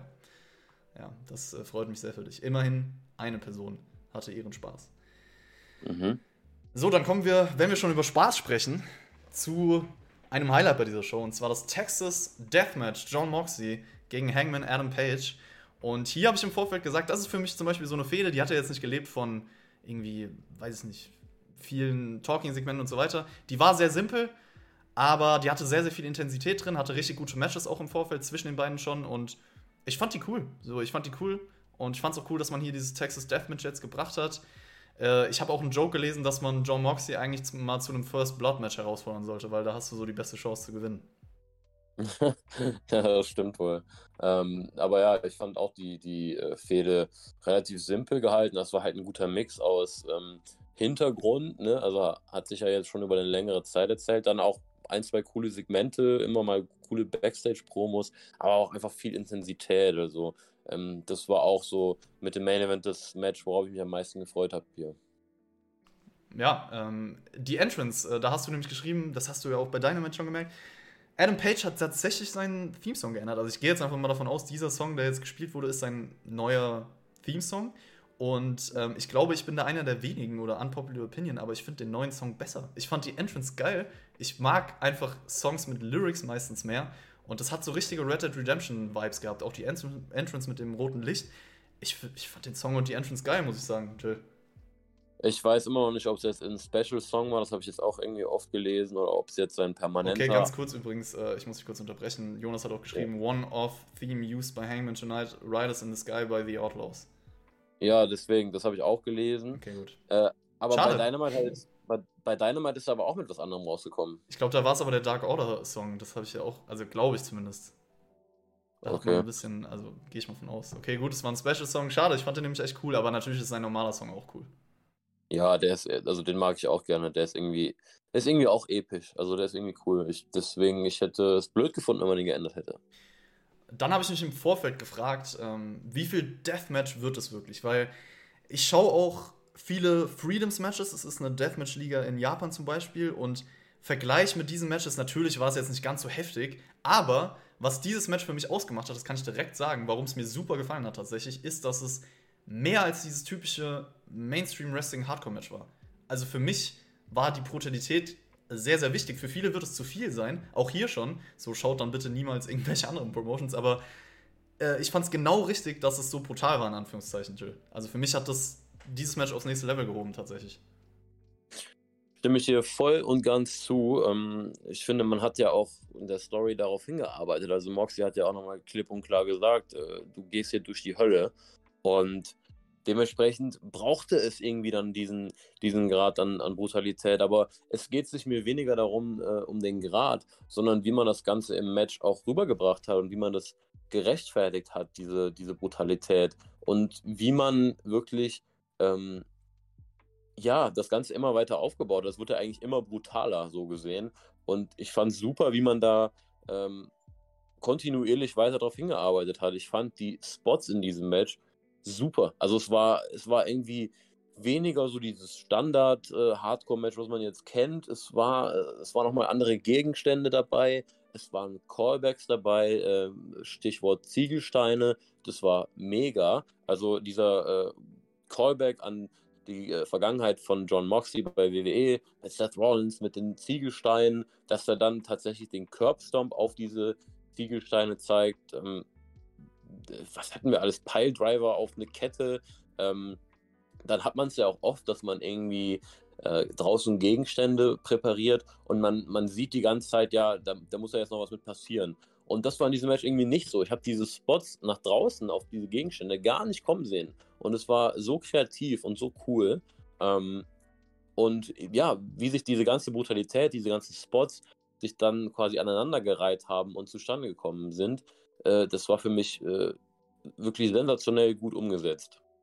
Fortino Krisum, ich habe die Sound Alerts gerade aus wegen der Review, aber ich äh, mach's für dich nach. Wrestling is not fake. Das passt wirklich tatsächlich sehr, sehr gut äh, äh in dieses Match hinein. Und äh, hallo an, an Flo, Super Rising Cake. Ich nenne dich jetzt einfach mal Flo. Darf ich bestimmt. Ähm, er fand das Match auch großartig, schreibt er. Ähm, wir können es ja mal so ein bisschen durchgehen. Also erstmal, es gab ja diese klassischen Last Man Standing Match Regeln. Also entweder du gewinnst das Match, weil ein Gegner halt K.O. ist und bei 10 noch auf dem Boden liegt, oder halt durch Submission. Ähm, so sind, glaube ich, die Regeln gewesen. Ich dachte kurz, okay, vielleicht schadet das dem Match, dass der Referee hier zählt, weil man das schon öfter mal gesehen hat, dass es halt übertrieben dann äh, ausgenutzt wurde. Aber für mich war das überhaupt nicht schlimm in diesem Match. Also man hat es halt einfach nicht übertrieben, so das hat gar nicht gestört. Und ähm, Moxie hat, glaube ich, schon noch drei Minuten geblutet, weil er sich gedacht hat, gut, das weiß eh jeder, das wird passieren, deswegen machen wir das einfach mal ganz schnell. Sehr geil war auch, dass man die, die Gabel ausgepackt hat, was man auch nicht ja. häufig sieht in diesen Promotions. Ähm, so ein bisschen Abdullah the Butcher-Style. Oder, wenn wir jetzt ein bisschen aktueller sind, Jun Kasai ist auch so ein Special-Ding von ihm. Wäre noch geil gewesen, wenn John Moxley äh, sich die Gabel in den Kopf gesteckt hätte, wie Jun Kasai. Das ist übrigens ein Match. Ähm, ich habe das ja auch irgendwo gelesen gerade. Äh, Fortuna Krisum hat geschrieben, für Jun Kasai ein normales Match. Ich würde das gern sehen. Jun Kasai gegen John Moxley, ich glaube, das wäre richtig geil. Ähm, irgendwo in Japan, gib mir das bitte. Ähm, generell was, was so ein bisschen der Main-Fokus war, war Barbed Wire. Also Barbed Wire wurde extrem viel hier in diesem Match einges eingesetzt. Also im Stuhl zum Beispiel. Ähm, es gab eine Powerbomb auf, auf den Barbed Wire-Stuhl, nicht auf die Kanten. Ähm, das hat man eigentlich angedeutet, dass es so ein bisschen auf die Kanten von dem Stuhl gehen soll, aber Hangman Page hat es im Endeffekt auf den normalen Stuhl gezeigt. Und äh, du hast dann schon auch diesen, diese Backstein-Sache angesprochen, die Kette wurde rausgeholt. Es gab auch noch Moonsault mit Barbed Wire am Körper. Ähm, diese ganze Sache mit dem mit den Backsteinen, ähm, du hast den Curbstomp angesprochen. Es war ja auch so, dass Hangman Page irgendwann die Hand drin hatte und Moxley da drauf getreten hat. Ich glaube, da hätte ich noch so ein bisschen mehr ähm, eine Match-Story reingebracht, dass er öfter für den Buckshot Lariat geht, aber diese Aktion nicht gut durchgeht, weil er halt gerade diese Aktion kassiert hat. Weißt du, dass er sich nicht wirklich am Seil mit der Hand festhalten kann. Das hätte ich, noch mehr hätte ich damit gespielt. Stimmt, ja, da hätte man noch mehr mitmachen können. Ja. Das ist so ein Detail. Ja. Ja, es gab dann noch ähm, Piledriver auf die Kette von, wer war's? War es Moxie? Also einer von den beiden auf jeden Fall. Ähm, Dead Eye auf den Barbed Wire Stuhl. Äh, Moxie ist durch den Tisch geflogen mit Bar Barbed Wire, hat dann auch ein bisschen gelacht. Das war auch geil auf jeden Fall. Äh, Adam Page fliegt da auch durch. Und ich dachte tatsächlich ab dem Moment, wo Adam Page da durchgeflogen ist, das könnte es jetzt schon sein. Also ich dachte mhm. wirklich, da könnte jetzt der Temp Count kommen. Und ähm, dann war es so, diesen Move, den du schon angesprochen hast, war für mich auch ein Highlight. Also der geendet ist mit, mit diesem Stomp äh, auf den Backstein. Und ich weiß nicht, wie es dir ging, aber ich dachte, Moxley gewinnt in dem Moment das Match. Ja, ich auch. Also ja. diese Sequenz, das war ja äh, Buckshot, der gekontert in den, in den äh, Death Rider, in den, ins Paradigm Shift und dann direkt dieser Stomp auf die, auf die Steine. Das war, also wenn das das Finish gewesen wäre, ich hätte mich auch nur beschwert. Das mhm. war ein grandioser Weg, um das Match zu beenden, aber dann war es natürlich umso geiler, dass Hangman dann wirklich so eine Phase hatte, wo er einfach nicht aufgegeben hat. Also Moxley hat ja danach noch irgendwas gezeigt, ich krieg's gar nicht mehr alles zusammen und er ist ja wieder aufgestanden. Also ähm, das hat das Match dann nochmal krasser gemacht. Ja, auf jeden Fall. Ich fand auch das Finish absolut top tatsächlich, weil äh, dieses Visual, wie Moxley die Kette um den Hals hat und den Mittelfinger zeigt und dann den Buckshot Lariat kassiert, dann mit der Kette gechoked wird außerhalb des Rings und so halt zur Aufgabe gebracht wird nach 26 Minuten, das hatte richtig Wirkung. Also, äh, ja, Moxie gibt auch nicht alle Tage auf. So, das muss man auch mal sagen. Deswegen für mich ein geiles Finish, Finish gewesen. Also natürlich auch für mich der richtige Sieger, in dem Sinne, dass Page diesen Sieg mehr braucht. Und ich fand, das Finish war, war top vom, vom Visual, was man kreiert hat, Jill. Das Finish war auch einfach sehr, sehr schön doppeldeutig. Der Hangman, worauf sein ganzer Charakter beruht, hängt den Moxley und zwingt ihn somit aufzugeben. Mhm. Ja, also ja. Ähm, mir hat das Match sehr, sehr gut gefallen. Ich fand, das war also absolut ein absoluter Krieg. Für mich war es ein Vier-Sterne-Match so. Es war ein geiles Match, es war klasse, es hat sich besonders angefühlt. Es hatte sehr, sehr viele, die haben wir jetzt alle erwähnt, coole, kreative Spots. Es hatte die nötige Brutalität und für mich, bis dato war es sogar das beste AEW-Match des Jahres 2023, aber das Beste kommt dann später noch. Für mich ist es aktuell das zweitbeste AEW-Match des Jahres bisher. Also war ein, war ein klasse Ding. Äh, für mich war es auch ein phänomenales Match. Ich habe das Match geliebt, wirklich. Also, das war ein Match, das hat mich nochmal so richtig gecatcht, wie, äh, wie lang nicht mehr irgendwie. Dem auch viereinviertel Sterne gegeben, was für mich ein, ein Big Rating ist. Also, das ist ein grandioses Match und äh, ich hätte wirklich nicht gedacht, dass ich nach diesem Match sage, das toppt heute noch etwas für mich. Ähm, ja, aber dann kam ja später noch der Main Event. Ja, ich gehe mal ganz kurz auf den Chat ein, weil hier ist so ein bisschen eine interessante Diskussion entstanden, ähm, weil Martus hat, glaube ich, geschrieben, wenn du aus AW-Sicht in den Mainstream gehen willst, hat so ein Match auf der Karte nichts verloren. Äh, übrigens, ja, Fortuna Riso Moxley bei Freedoms wäre richtig geil, das würde ich auch gerne sehen, da soll er mal hin. Kario Madui, ich grüße dich. Ähm, ja, für manche ist das ein bisschen zu viel gewesen. Äh, das ist natürlich alles Geschmackssache, aber hier wird auch schon geantwortet auf diese Mainstream-Aussage, dass es ist halt die Frage, was möchte man? So, ich, ich, ich kann jetzt halt nicht hier sitzen und sagen, ähm, also ich will ja, ich feiere ja das, was ich feiere. So, es ist mir im Endeffekt egal, was im Mainstream funktioniert und was nicht. So, wenn ich das Match feiere, weil es genauso brutal war, dann gib mir das so. Es ist mir doch, also ich will doch nicht, dass ein Wrestling-Produkt so aufgebaut ist. Hauptsache, es passt irgendwie in den Mainstream rein. So, deswegen bin ich kein Wrestling-Fan. Ja, ich finde es auch eine interessante Diskussion. Äh, ich fand das Match schon brutal, aber ich muss auch sagen, ich habe schon brutalere Sachen noch teilweise gesehen, also noch ekligere. Im das Mainstream, ist, halt das ist die Frage? Also WWE oder AEW? Ja, da ist wahrscheinlich schwierig. Ja, wobei, wenn ich mich an das, an das äh, Match hier zwischen äh, Nick Gage und Jericho erinnert, da war auch schon einiges dabei. So. Also, dass man jemanden wie Nick Gage da überhaupt bringt, ist ja auch äh, äh, nicht unbedingt Mainstream, so ein Wrestler. Ähm, ich finde es nicht so schlimm. AEW ist für mich nicht diese klassische Mainstream-Company, auch wenn sie natürlich big sind und irgendwo Mainstream sein wollen. Sie definieren sich nicht darüber, dass sie Mainstream as fuck sind. Und dementsprechend fand ich das nicht schlimm. Und wie gesagt, es hat halt einfach auch zu dieser Storyline gepasst. So. Ich kann verstehen, wenn es einem zu viel war, das ist dann natürlich blöd, aber ich finde jetzt nicht, dass man irgendwie sagen kann, oh Gott, wie kann so eine Company sowas machen? Oder ähm, ich finde, AW definiert sich nicht darüber ich finde es halt tatsächlich auch genau geil, dass man es nicht machen will, so dass du nicht äh, Dinge tust, die nur perfekt irgendwie da reinpassen und gestriegelt sind, äh, dass sie ins TV gehören. Es ist also für mich ist es genau geil, dass sie Wrestler einsetzen, die vielleicht nicht im Mainstream sind, dass sie Dinge, Stile einsetzen, die vielleicht nicht so typisch Mainstream sind. Das ist der Grund, warum ich äh, AEW auch feiern kann. So, also nicht der Haupt, also nicht der einzige Grund, sagen wir es so, aber für mich ist es natürlich, also klar, meine subjektive Sichtweise, aber ich finde es geil. Und ähm, sie sollen nicht damit aufhören. Also ja, ich finde, das ist tatsächlich sehr, sehr gut, weil dieses Match wäre auch nicht so krass gewesen, wenn man diese ganzen Elemente nicht eingebaut hätte. Nur deswegen war es für mich so krass. So, fertig. Ja. Ja, aber ich muss trotzdem auch nochmal sagen, also ne, lassen wir mal den Gabelspot außen vor. Ich denke, das ist das, was die meisten verstört hat. Ähm, vielleicht das Finish noch. Aber da gab es auch schon andere Matches bei AW, die einen ähnlichen ja. Ja, ja. Äh, Brutalitätsgrad hatten. Lights Out das erste Mal zum Beispiel so. Ne? Also ich finde jetzt nicht, dass es sich so unfassbar abgehoben hat von diesem ähm, Ekel, Ekligkeitsgrad ist mir zu viel, wie es schon andere AW-Matches gab. Ja, es war noch mal ein bisschen drüber, das stimmt schon, aber äh, wir haben da beide auch schon krassere Sachen noch gesehen. Also ich habe gerne, also ja, generell natürlich sehe ich häufig äh, viel krassere Sachen nochmal, wenn es jetzt nur darauf ankommt. Aber ich, ich finde halt, wie gesagt, man muss immer selber für sich entscheiden, okay, wenn dir das zu viel ist, ist ja schön und gut, aber dann schaust halt nicht, ne? Dann entscheide dich dafür, das nicht zu schauen, wenn du sagst, das ist nicht dein Ding. Aber ich finde nicht, dass man dann kritisieren kann, die Herangehensweise von AEW, nur weil sie eine gewisse Position haben. Ich finde es halt genau cool, dass sie das so machen. Muck Muck schreibt noch, Wrestling ist Entertainment. Es ist jetzt immer die Frage, was ist Entertainment für dich? Und ja, für mich ist halt Wrestling nicht das, was wahrscheinlich für dich Wrestling ist. So. Aber da sind wir ja wieder bei einem Aber Punkt. So, dann, dann schau es dir nicht an, wenn es dir nicht gefällt. So, wenn die Herangehensweise dir nicht gefällt, schau es dir nicht an. Ich glaube, es gibt genug, was dir, also WWE wird dir ja dann wahrscheinlich sehr zusagen und dann schau dir das an. So, das ist ja auch schön. Hauptsache Leidenschaft Wrestling. Aber um abschließend nochmal so, so die, die Meinungen zu sammeln. Also, man kann sich da ja, man kann ja stundenlang drüber diskutieren. Ähm, aber Chat, fandet ihr das Match dann nicht geil? Also gab es jetzt hier Leute im Chat, die sagen, boah, nee, das Match hat mir gar nicht gefallen. Also, weil mhm. wir waren ja eigentlich auf komplett derselben Meinung, dass wir das geil fanden. Wie fandet ihr das geil oder war euch das jetzt wirklich zu viel und ihr sagt, nee, war nicht meins, äh, fand ich nicht gut? Also Mukmuk hat zum Beispiel geschrieben, dass er angeekelt war. Und okay. äh, ja.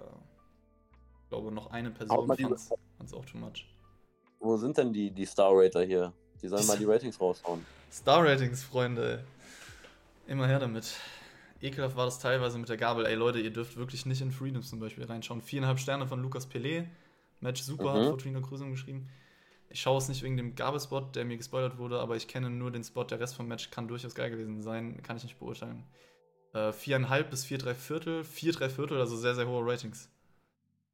Ja, finde ich aber also, ja, wenn man es vor Dingen vergleicht, so, ähm, ich glaube, das passt. Also, was für mich oder für dich ein Vier-Sterne-Match ist, ist ja, glaube ich, für die Leute viereinhalb, vier, drei Viertel. Das passt deswegen schon. ja, ich habe ja auch ein hohes Rating gehabt, deswegen. Ja, ja du bist ja noch ein bisschen besser als ich, so, ja, ja. Natürlich bin ich wieder der Niedrigste. Man kennt's. Man kennt's nicht anders.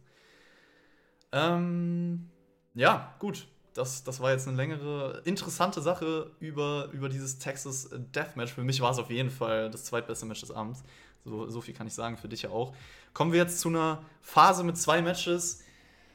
Ja, hätte ich jetzt nicht unbedingt gebraucht, das noch so dazwischen zu bringen. Aber gut, äh, sprechen wir drüber. TNT Title kam als nächstes Samoa Joe gegen Wardlow. Und ich finde, das hätte tatsächlich mehr so ein Sprint werden sollen. Also mehr so ein Sprint ja. mit Big Moves. Bisschen so wie Lesnar-Matches nur halt ohne dieses, dieses Finish, oder ohne die Finisher-Spam-Taste, sagen wir es mal so.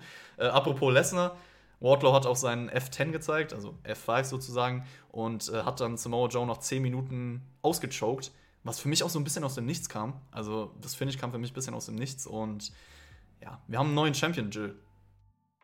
Ja, äh, ich war kein Fan von dem Match. Das äh, hat mich irgendwie auch im Vorfeld schon nicht interessiert. Irgendwie Wardlow catcht mich auch einfach nicht. Also ich tue mich da einfach schwer mit, auch in dieser Rolle. Ähm, und genau das, was du gesagt hast, dieses Match hätte einfach ein Sprint sein sollen. Fünf Minuten, äh, Big Moves, Big Guys, ähm, bisschen hin und her und dann sichert sich Wardlow den Sieg. Einfach, ähm, das ist unterhaltsam, kurz und knapp. Das hätte mehr geholfen als, ähm, so war es ja, glaube ich, dann die doppelte Zeit. Also ich glaube fast zehn Minuten und hat sich unnötig gezogen. Also hätte ich nicht gebraucht. War, ja, hat von mir zwei Sterne bekommen. Also war nichts Besonderes. Der Wardlow-Titelgewinn, der macht mit mir auch nichts. Also das löst jetzt keine Euphorie bei mir aus. Deswegen, ja, äh, einer der äh, Teile der Show, die für mich nicht so gut gelungen waren. Ich bin mit dem Star-Rating auch bei dir, war für mich auch zwei Sterne, also äh, nicht erwähnenswert. Ich kann mich auch tatsächlich an nichts bei dem Match erinnern. Äh, war halt da so. Ähm, ich glaube, es gibt jetzt Hobbs gegen Wardlow bei Dynamite. Könnte man sich theoretisch tatsächlich schon einen Titelwechsel vorstellen. Ähm, ich glaube, Samoa Joe ist jetzt auf jeden Fall bei Ring of Honor. Nur, ja. fast nur noch. Also ich denke mal, das hat man mit diesem Titelwechsel besiegelt. Apropos Ring of Honor, ich habe ein paar Matches von der ersten TV-Show beziehungsweise ähm, Honor Club Show jetzt gesehen. Gab auf jeden Fall drei nice Matches bei dieser Show und ich bin mal gespannt, wie es damit weitergeht, weil Supercard of Honor äh, sieht auf jeden Fall cool aus, wenn man ungefähr die Card kennt, äh, WrestleMania-Woche. Ich bin mal gespannt. Ähm, ja, Wardlow habe ich auch eine ähnliche Meinung. Jonas hat es schon geschrieben, äh, er ist null Wardlow-Fan und ich bin tatsächlich auch kein Wardlow-Fan. Also war ich auch nicht in der Phase, wo er so over war bei der Crowd. Für mich, ich weiß es nicht, seine Matches langweilen mich und ähm, ich glaube, das Problem ist halt so ein bisschen, dass man, als er over war, nach dieser MJF-Sache, nichts mehr wirklich gemacht hat. Er hat halt immer Leute weggesquasht und das war's halt, ne? Ja, ich glaube aber auch, es ist ein Charakter, der einfach als Face irgendwie nicht so gut funktioniert, weil was machst du denn auch mit ihm als Face? Also entweder du pushst ihn halt in den Main Event komplett, aber so, er ist halt irgendwie, er ist halt vor allem auch nicht der Wrestler, um dann so eine langwierige Fehde zu führen äh, in der Uppercard, finde ich. Also dafür fehlt ihm der Charakter irgendwo, da, da, fehlt einfach das Interesse dann so. Also als Heel wird das, glaube ich, noch ein bisschen besser. Kannst du das noch ein bisschen besser verkaufen. Ähm, ja, ist schwierig. Also ich weiß nicht, wie man da weitermachen möchte, aber das ist aktuell nichts, was, äh, was mich begeistert. Wardlow ist eigentlich für mich der perfekte WWE Big Guy. Das passt für mich bei AEW nicht so rein. Hat Jonas geschrieben. Tatsächlich glaube ich auch, dass Wardlow bei WWE besser funktionieren würde. Das könnte sein, ja. Wäre ein Wrestler, ich glaube, dass sie das auch äh, anders, also WWE ihn anders darstellen würde und er diese Darstellung, die WWE oft macht, braucht und das ihm sehr, sehr gut tun würde. Ich glaube, das könnte WWE. Also, wenn sie, ihn, wenn sie in ihm was sehen. Dann auf jeden ja, Fall. Das, das ist möglich. Wardlow gegen Gunther, na, zum Beispiel. Das wäre auf jeden Fall cool. Mhm. Ähm, okay, hier stimmen die meisten zu, dass man in ihm mehr als Heal sieht als. Aber als warte mal, hast, hast du, hast du gerade was irgendwie halbwegs Positives über WWE gesagt? Ich wollte gerade sagen, da kam, da kam nichts. Ich dachte, ich kriege jetzt mal ein bisschen Lob von dir. Was ist das denn? Ja, das ist. Das, hä? Wie immer. Ja. Nur Positives gibt es von mir zu hören. Ähm, ich glaube, das nächste Match ist etwas, da haben im Vorfeld vor allem wenig positive Worte wurden dafür gefunden, sagen wir es so das AEW World Tag Team Title Match, The Guns gegen The Acclaimed, gegen Jeff Jarrett und Jay Lethal, gegen Orange Cassidy und Dan Hausen. Also AEW hat ja eigentlich eine gute Tag Division so von den Namen, aber die Ansetzung war für mich auch im Vorfeld Quatsch. Also du wusstest schon, okay, ja, wird eher so ein Filler-Ding. Ich finde auch die Guns als Champions eher farblos und Jeff Jarrett im Jahr 2023 brauche ich auch nicht. Also mit Abstand der coolste Wrestler für mich in diesem Match ist Orange Cassidy, Jill. Safe, Orange Cassidy bin ich auch ein großer Fan. Ähm, underrated. Sollte auch noch einen geileren Spot auf der Karte bekommen als das hier. Ähm, ja, ich bin da voll bei dir. Ne? Ich finde auch die World Tag Team Titel bei AEW, die fühlen sich so dermaßen irrelevant an aktuell. Also das ist, nee, gefällt mir überhaupt nicht. Und äh, dementsprechend hatte ich auch nicht so viel Vorfreude auf dieses Match und ähm, wurde auch eigentlich darin bestätigt, das war auch nicht so meins.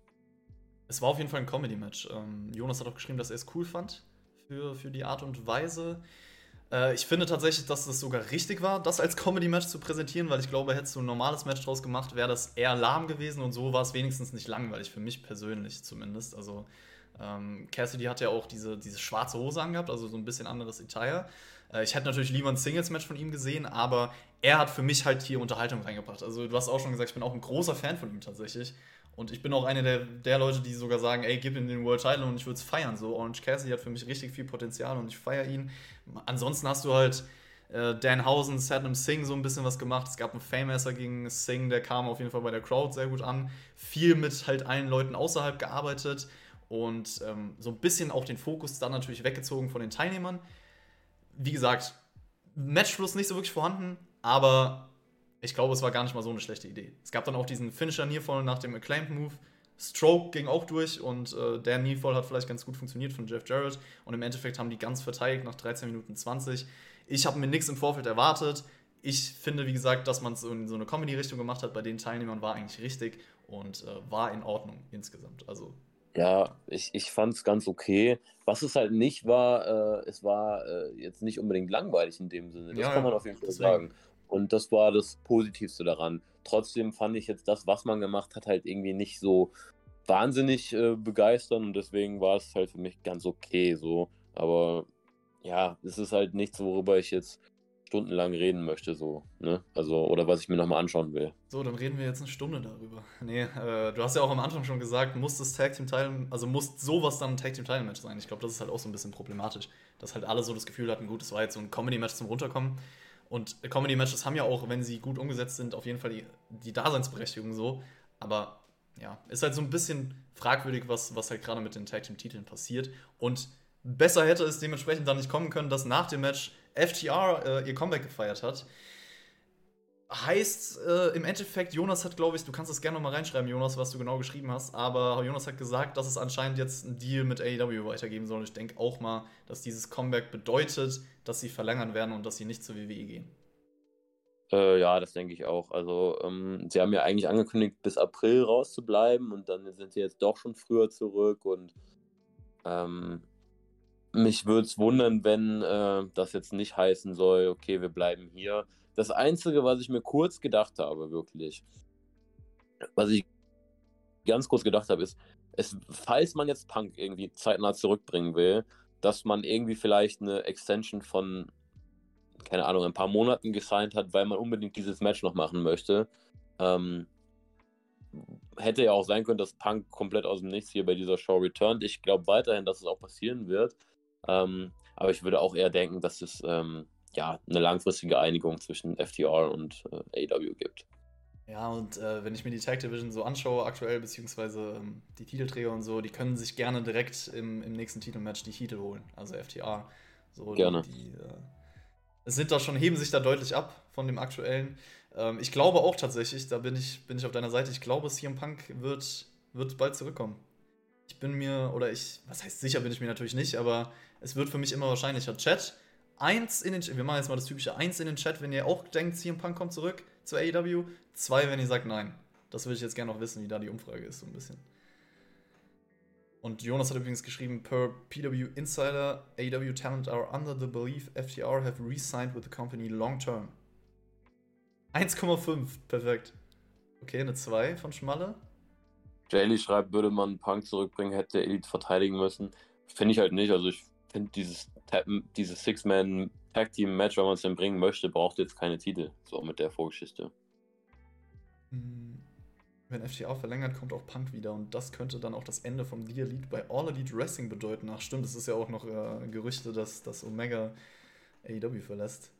Calvin, ich grüße dich. Freut mich, dass du da bist. Er denkt auch, dass CM Punk so, okay, also wir haben eigentlich so einen guten Mix aus 2, 1 und 1,5. 1,5 ist natürlich sehr, sehr leicht gemacht, das würde ich dann auch sagen. Ja, mal gucken, was passiert. Ähm, ich glaube, alles mit Elite ist in Work mit dem Gehen. Ich kann es mir auch nicht vorstellen. Also, ich kann mir nicht vorstellen, dass Omega zu WWE geht, aber sag niemals nie im Wrestling. Sag niemals nie. So, ähm, AEW World Title. Kommen wir zum Main Event. One Hour Ironman Match. MJF gegen Brian Danielson.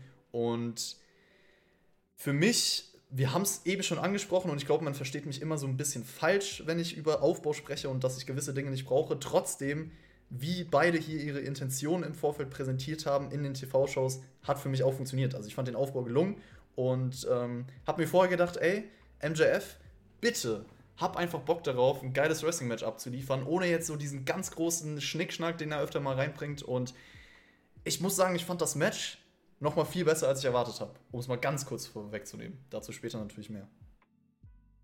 Äh, ja, das war bei mir ähnlich. Also es hat meine Erwartungen auf jeden Fall auch übertroffen. Ich habe mir schon was richtig Gutes erwartet, muss ich sagen. Also ähm, ich war jetzt nicht so total überrascht, dass es das Wrestling dann auch sehr, sehr im Fokus stand. Ähm, weil es einfach nicht anders geht bei einem Ironman-Match. Also, was, was, willst du sonst 60 Minuten lang machen? Ähm, aber es hat meine Erwartungen auf jeden Fall übertroffen und hatte ähm, einen extrem guten Mix, um das schon mal so vorwegzunehmen. Ich fand auch, dass die Entrances direkt gepasst haben zu dieser Story beziehungsweise zu den Charakteren. Äh, bevor, bevor ich da weiterrede, es kam gerade ein Primer wo rein. Ich habe leider die Alerts für diese Review kurz ausgestellt, Muck Muck. Äh, kriegst, kriegst du gleich nochmal. Ich mach's einfach selbst, ist eh viel cooler. Äh, danke, dass du mit Prime abonniert hast. Danke für deinen Sub. Äh, Ehre, danke für den Support. Und ähm, ich mache die Sound Alerts auch gleich wieder an, danach, wenn wir fertig sind. Aber für YouTube, wisst, ihr wisst, Copyright und so weiter. Ähm, Entrances, da war ich. Das hat gepasst, weil Danielson kam halt wirklich wie der absolute Pro-Wrestler, ganz normal, ohne irgendwie Tam-Tam raus. Und MJF hat halt so eine flashy Entrance im Vergleich bekommen. Also das hat so direkt die Unterschiede gezeigt, das hat man aufgegriffen. Ich fand auch die Entrance von MJF sehr, sehr nice. Das interessiert mich, was du davon hältst, Jill, weil eigentlich feierst du das ja auch meistens. Und ich fand mit diesen Streichern, die seinen Song gespielt haben, hat, hat eine Atmosphäre kreiert. Also äh, für mich, ich hab's gefeiert. Ich fand's auch cool. Ich finde sowas immer nice. Es gibt immer dieses Special Feeling, Pay-Per-View Feeling. Ähm, kreiert direkt so ein bisschen eine Atmosphäre. Ich finde, äh, ich hätte mir gewünscht, dass die Akustik der Geigen irgendwie noch ein bisschen lauter gewesen wäre. Also das mich so ganz leicht getriggert, aber es war trotzdem cool auf jeden Fall. Und dann gab es direkt den You're gonna get your fucking head kicked in Chant. Ich mache jetzt, Leute, einer muss jetzt, einer, der genug Punkte hat, ist das der richtige? Bitte einmal äh, Sterne und äh, den Chant hier einspielen, weil ich habe den nicht umsonst hier. Das passt perfekt jetzt. Warte jetzt kurz. Das müsste jetzt an sein. Das müsste jetzt an sein. Traut euch. Jawohl.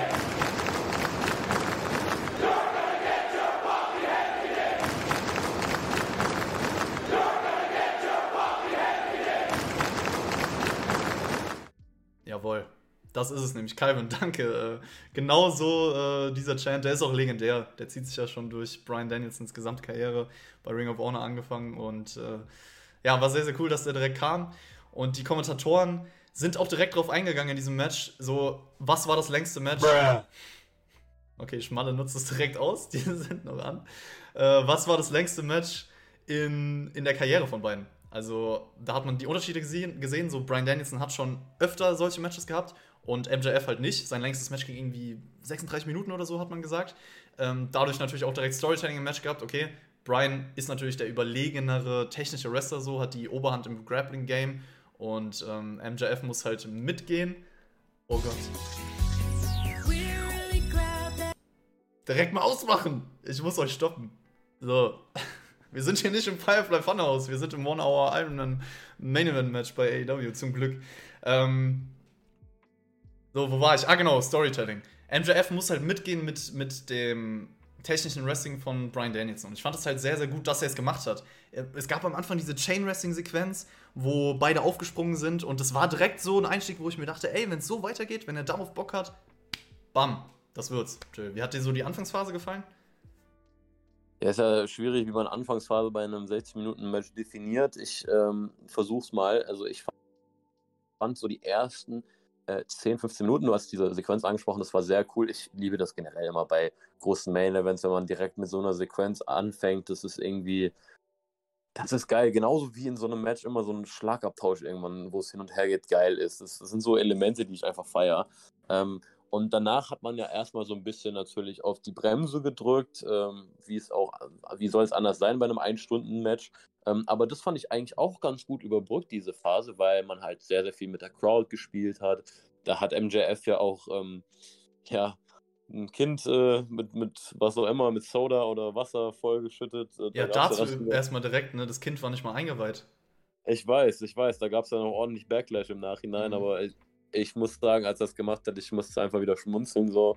Ähm, ich finde, diese äh, in Anführungszeichen langsamere Phase wurde gut überbrückt. Also es war jetzt nicht so, dass ich dann direkt so dachte, ach mein Gott, das zieht sich jetzt schon. Ähm, fand ich gut gemacht. So, also das vielleicht so zum Einstieg ins Match. Ähm, Jonas hat noch geschrieben, die neue Kamera, die AEW hat, ist auch mega. Das ist mir auch aufgefallen. Und Lukas Pelé hat geschrieben, dieses Match war nicht eine Minute langweilig. Und da würde ich tatsächlich zustimmen. Also für mich war das insgesamt von der Struktur einfach sehr, sehr gelungen. Und über die Sache mit dem, du hast es angesprochen, dass äh, MJF ein Getränk über ein Kind geschüttet hat, was halt nicht eingeweiht war.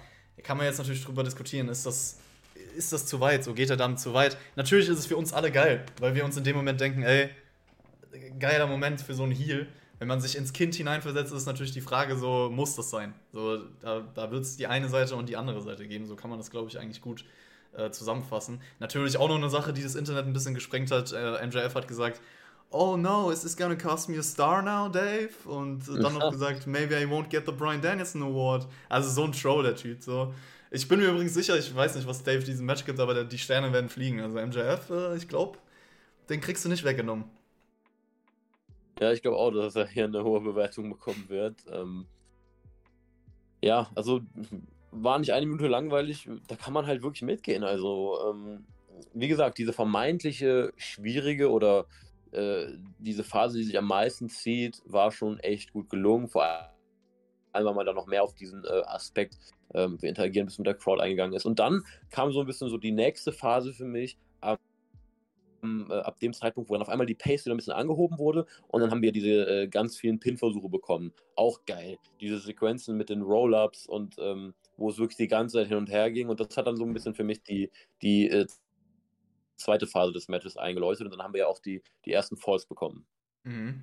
Äh, Danielson hat auch noch irgendwann eine Jushin Thunder Liger Hommage gebracht. Also immer mal wieder generell ein paar Hommagen, die hier aufgegriffen wurden. Und äh, ja, ich glaube, es ist relativ einfach für beide gewesen. Also erstmal Props natürlich, es ist auch schwierig, so ein Match so durchzuziehen in, in, dieser Zeit und das nie langweilig zu gestalten. Aber in dem Sinne einfach, weil MJF halt so ein Charakter ist und diese Unterschiede, die du hast, diese Dynamik, du hast halt immer wieder Elemente, unterhaltsame Elemente auch eingebaut, die dich halt an der Stange halten und diese Dynamik erschaffen. Dann natürlich die Schulterverletzung, die von Danielson aufgegriffen wurde, ähm, eine längere Heatphase, wo auch MJF die Schulter bearbeitet hat.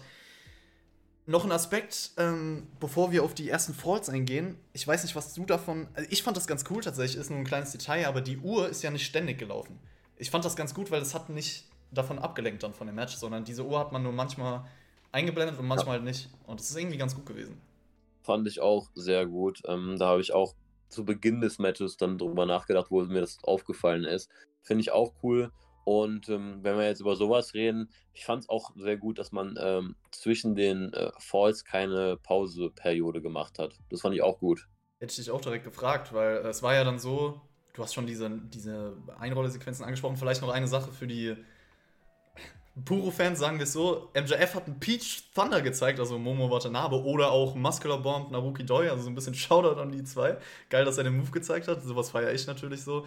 Ähm, und einfach sehr, sehr schöne Wrestling-Sequenzen generell in dem Match. Also das Match war sehr, sehr schön, auch von diesem technischen Wrestling-Aspekt. Es gab dann den ersten Fall nach dem Busaiko Knee von Danielson, 1-0 für ihn. Und dann hat MJF zwei Falls geholt durch einen Low Blow. Also ähm, hat Danielson halt gepinnt und ihn danach direkt wieder gepinnt. Es gab keine Pause. Und das war ja eine neue Dynamik in, in Ironman-Matches. Also Danielson hat noch dieses 2-2 dann geholt wegen DQ, dann stand es halt 2-2. Aber diese Dynamik in Ironman-Matches, ich finde auch, es hat dem Match irgendwie nochmal so was Neues gegeben und äh, fand's gut, Jill. Ich fand's auch gut, da kannst du halt viel mitspielen und äh, vor allem jetzt auch in Bezug auf MJF.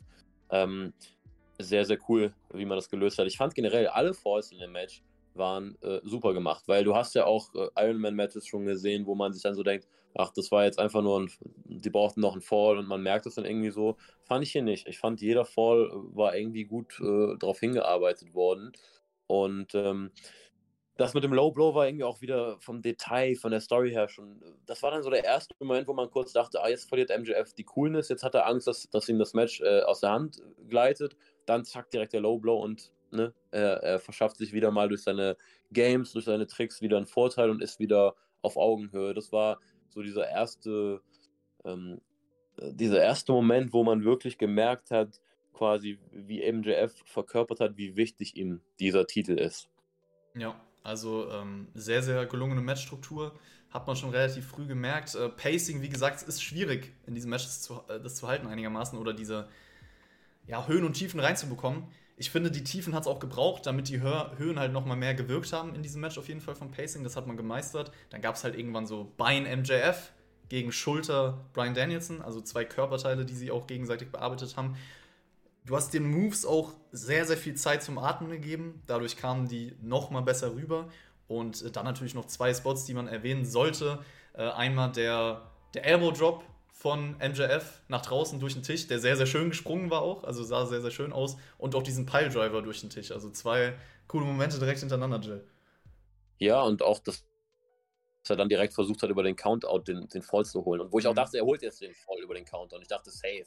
Und nein, Brian kommt in den Ring zurück. Also ähm, da hat man dann auch wieder super drauf hingearbeitet, dass es dann irgendwann weg vom Wrestling ging und, und wirklich so, boah, ich muss dich jetzt, ich muss dich jetzt auseinandernehmen, sonst anders kann ich dich nicht schlagen. So.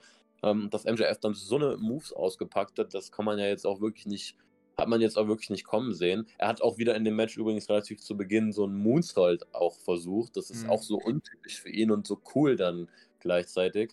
Ähm, ja, und ich finde, ne, dieser Moment, wo dann äh, diese Spots kamen, war dann wieder so, ein, so der nächste Abschnitt, der dann im Match begonnen hat. Und ähm, MJF, der dann wirklich auf Krampf versucht hat, diesen Kampf zu, äh, diesen, diesen Falls zu holen und hat das ja dann letztendlich auch mit dem, äh, mit dem Heatsinker dann ähm, äh, hinbekommen. Ja, genau, dann stand es 3-2 für MJF. Und Danielson war dann an so einem Punkt, wo man gemerkt hat, okay, der ist eigentlich fast K.O. Und dadurch, finde ich, kam dann nochmal ja, sehr, sehr viele Emotionen. Du hast sehr, sehr viele Gefühle erschaffen. Also für mich persönlich auch so ein bisschen dieses, dieses Fighting Spirit Comeback von ihm. Äh, Danielson hat geblutet auch nach dem durch den Tisch und MJ auch, MJF dann irgendwann auch. Und wie? Also, das war ein mhm. brutales Visual auch auf jeden Fall. So, er war komplett blutverströmt und ähm, man hat einfach durch dieses Selling von beiden gemerkt, besonders zu dieser Phase in diesem Match, wie hart es ist. Und dadurch hat sich das so abgehoben von halt den meisten anderen Wrestling-Matches, die man so schaut, weil du halt einfach wusstest, das ist jetzt ganz, ganz großes Kino, so es ist ein einstündiges Match und die geben alles und das Selling, die Emotionen, die du erschaffen hast, ja, großes Kino für mich. Für mich auch. Es, und wo wir jetzt an diesem Zeitpunkt da angekommen waren, waren für mich auch irgendwie so alle Aspekte so perfekt vereint. Also erst dieses, dieses technische Wrestling war im Fokus, ähm, dann äh, kam dann auf einmal ne, die Verletzung von Brian, wurde super aufgenommen, ähm, die Verletzung von MJF noch besser mit dem Knie, das hat man so geil eingearbeitet und er hat es so geil verkörpert. Dann irgendwann ging es dann wirklich in diese brutale Schiene, wo dann auch beide stark geblutet haben und was für mich, glaube ich, mich am meisten abgeholt hat und mich am meisten gecatcht hat, war halt eben das, was im Vorfeld auch erzählt wurde. MJF hat nichts mehr. Er hat nur diesen Titel und egal was passiert, er, er will diesen Titel behalten.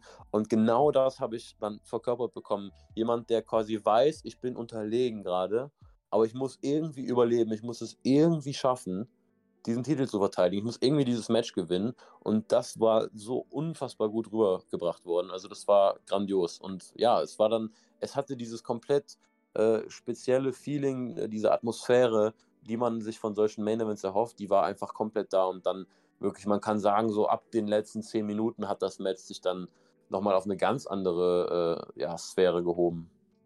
Ähm, Brian Dennison hat er noch ausgeglichen, also 3-3 nach der, der Real Submission, auch ein schöner Callback auf jeden Fall, dass man den noch weiter mhm. eingebaut hat.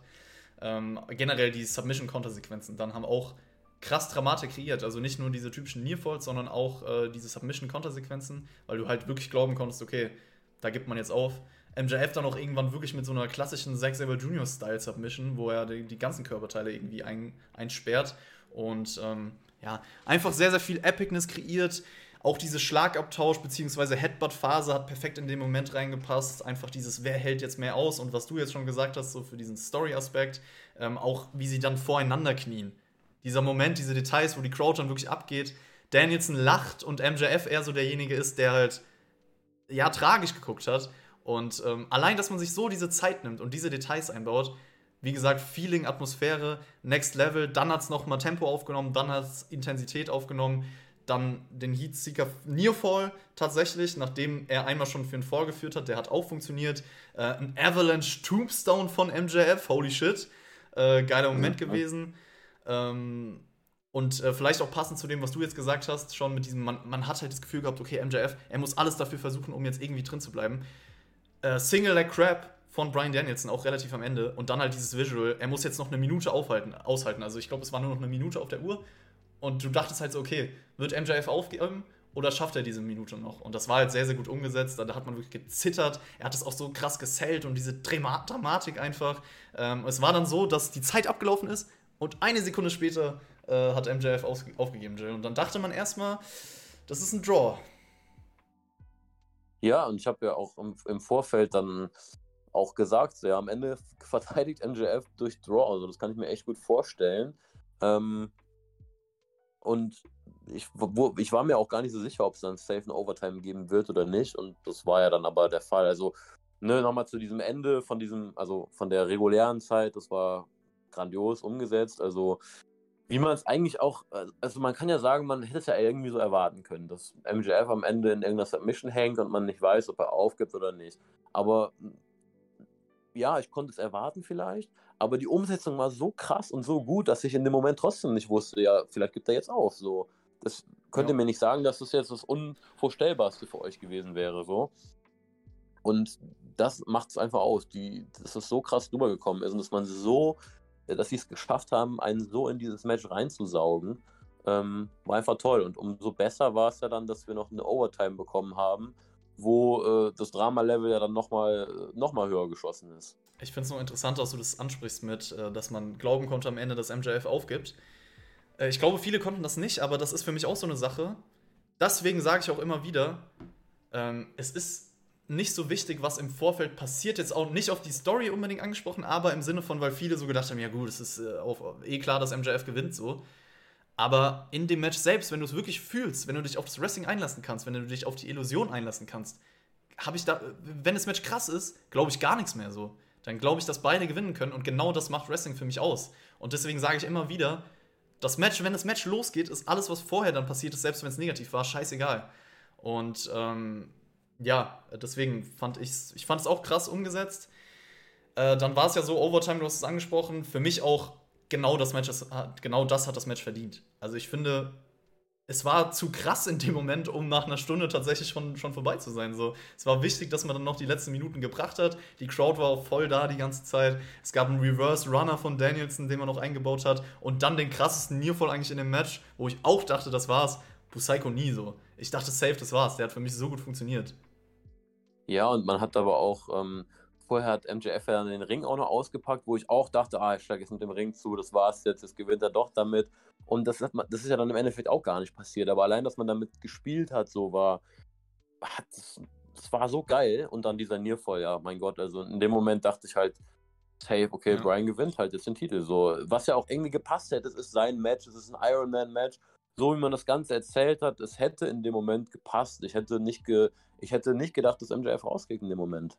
Ja, und das ist halt die Dramatik so, von der ich immer wieder spreche. Ich sage das sehr, sehr häufig in vor allem so größeren Wrestling-Matches, dass es für mich ein sehr, sehr entscheidender Faktor ist. Also Dramatik, die du erschaffen kannst, nicht nur durch Nearfalls, aber einfach durch, die, durch diese Überraschungsmomente, Spannungsmomente in Matches.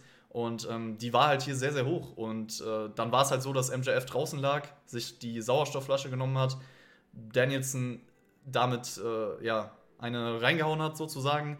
Und äh, dann gab es Submission-Move von MJF für mich wichtig, dass Danielson nochmal so einen kurzen Hoffnungsmoment bekommen hat. Also er war kurz davor aufzugeben oder kurz davor K.O. zu gehen. Der Referee hat halt zweimal die Hand hochgehoben und beim dritten Mal hat es Brian Danielson aber dann noch geschafft, da rauszukommen. Und das war für mich auch so ein Moment, wo ich dachte, okay, das, das war's jetzt.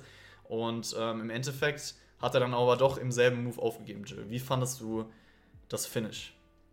Auch sehr geil. Also ich finde das auch super, dass man quasi, dass er nicht direkt aufgegeben hat oder nicht direkt K.O. gegangen ist, sondern dass man nochmal diesen Hoffnungsschimmer bekommen hat und dass er es wirklich noch versucht hat.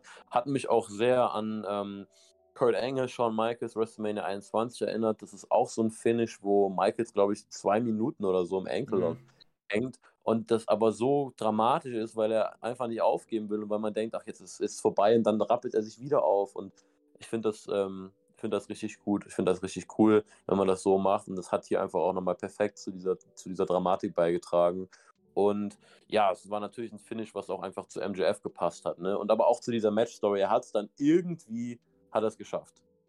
Ja, also wir sind wieder bei dem Punkt, ähm, wer mich schon länger verfolgt, der weiß ja, dass ich so uncleane Finishes nicht mag. Und ich muss tatsächlich sagen, ich fand das Finish jetzt auch nicht perfekt oder so, genau aus dem Aspekt. Ich hätte es mir gern komplett ohne, ohne irgendwie Heel-Tricks mit dieser Sauerstoffflasche gewünscht. Ich finde, das hätte dieses Match verdient gehabt, ähm, wenn MJF da gar nicht drauf zurückgekommen wäre. Natürlich, ich weiß, es ergibt Sinn, Story, bla bla bla, darum geht es mir gar nicht. Das ist absolut subjektiv, dass ich in dem Moment oft herausgeholt werde aus den Matches. Und ich dachte mir da auch ganz am Ende, scheiße, das könnte für mich jetzt wenn es wirklich einfach vorbei gewesen wäre, hätte es für mich ein bisschen geschadet. So. Selbst äh, stellen wir uns mal vor, dieser Schlag mit der Sauerstoffflasche wäre gekommen und dann direkt 1, 2, 3, das war's. Wäre für mich halt so ein Downer gewesen. Dann hätte man das Match nicht auf dem Höhepunkt beendet. Aber es war halt so extrem wichtig, dieses kleine Detail, dass Danielson nochmal diesen, diesen Hope-Moment bekommt, dass er nochmal rauskommt sozusagen. Und dadurch hat das Finish dieses Match für mich auch nicht irgendwie runtergezogen oder so. Und äh, auch wenn es jetzt nicht perfekt für meinen Geschmack war, aber ähm, ja, ich fand das dann doch sehr, sehr gut umgesetzt und ja, insgesamt, also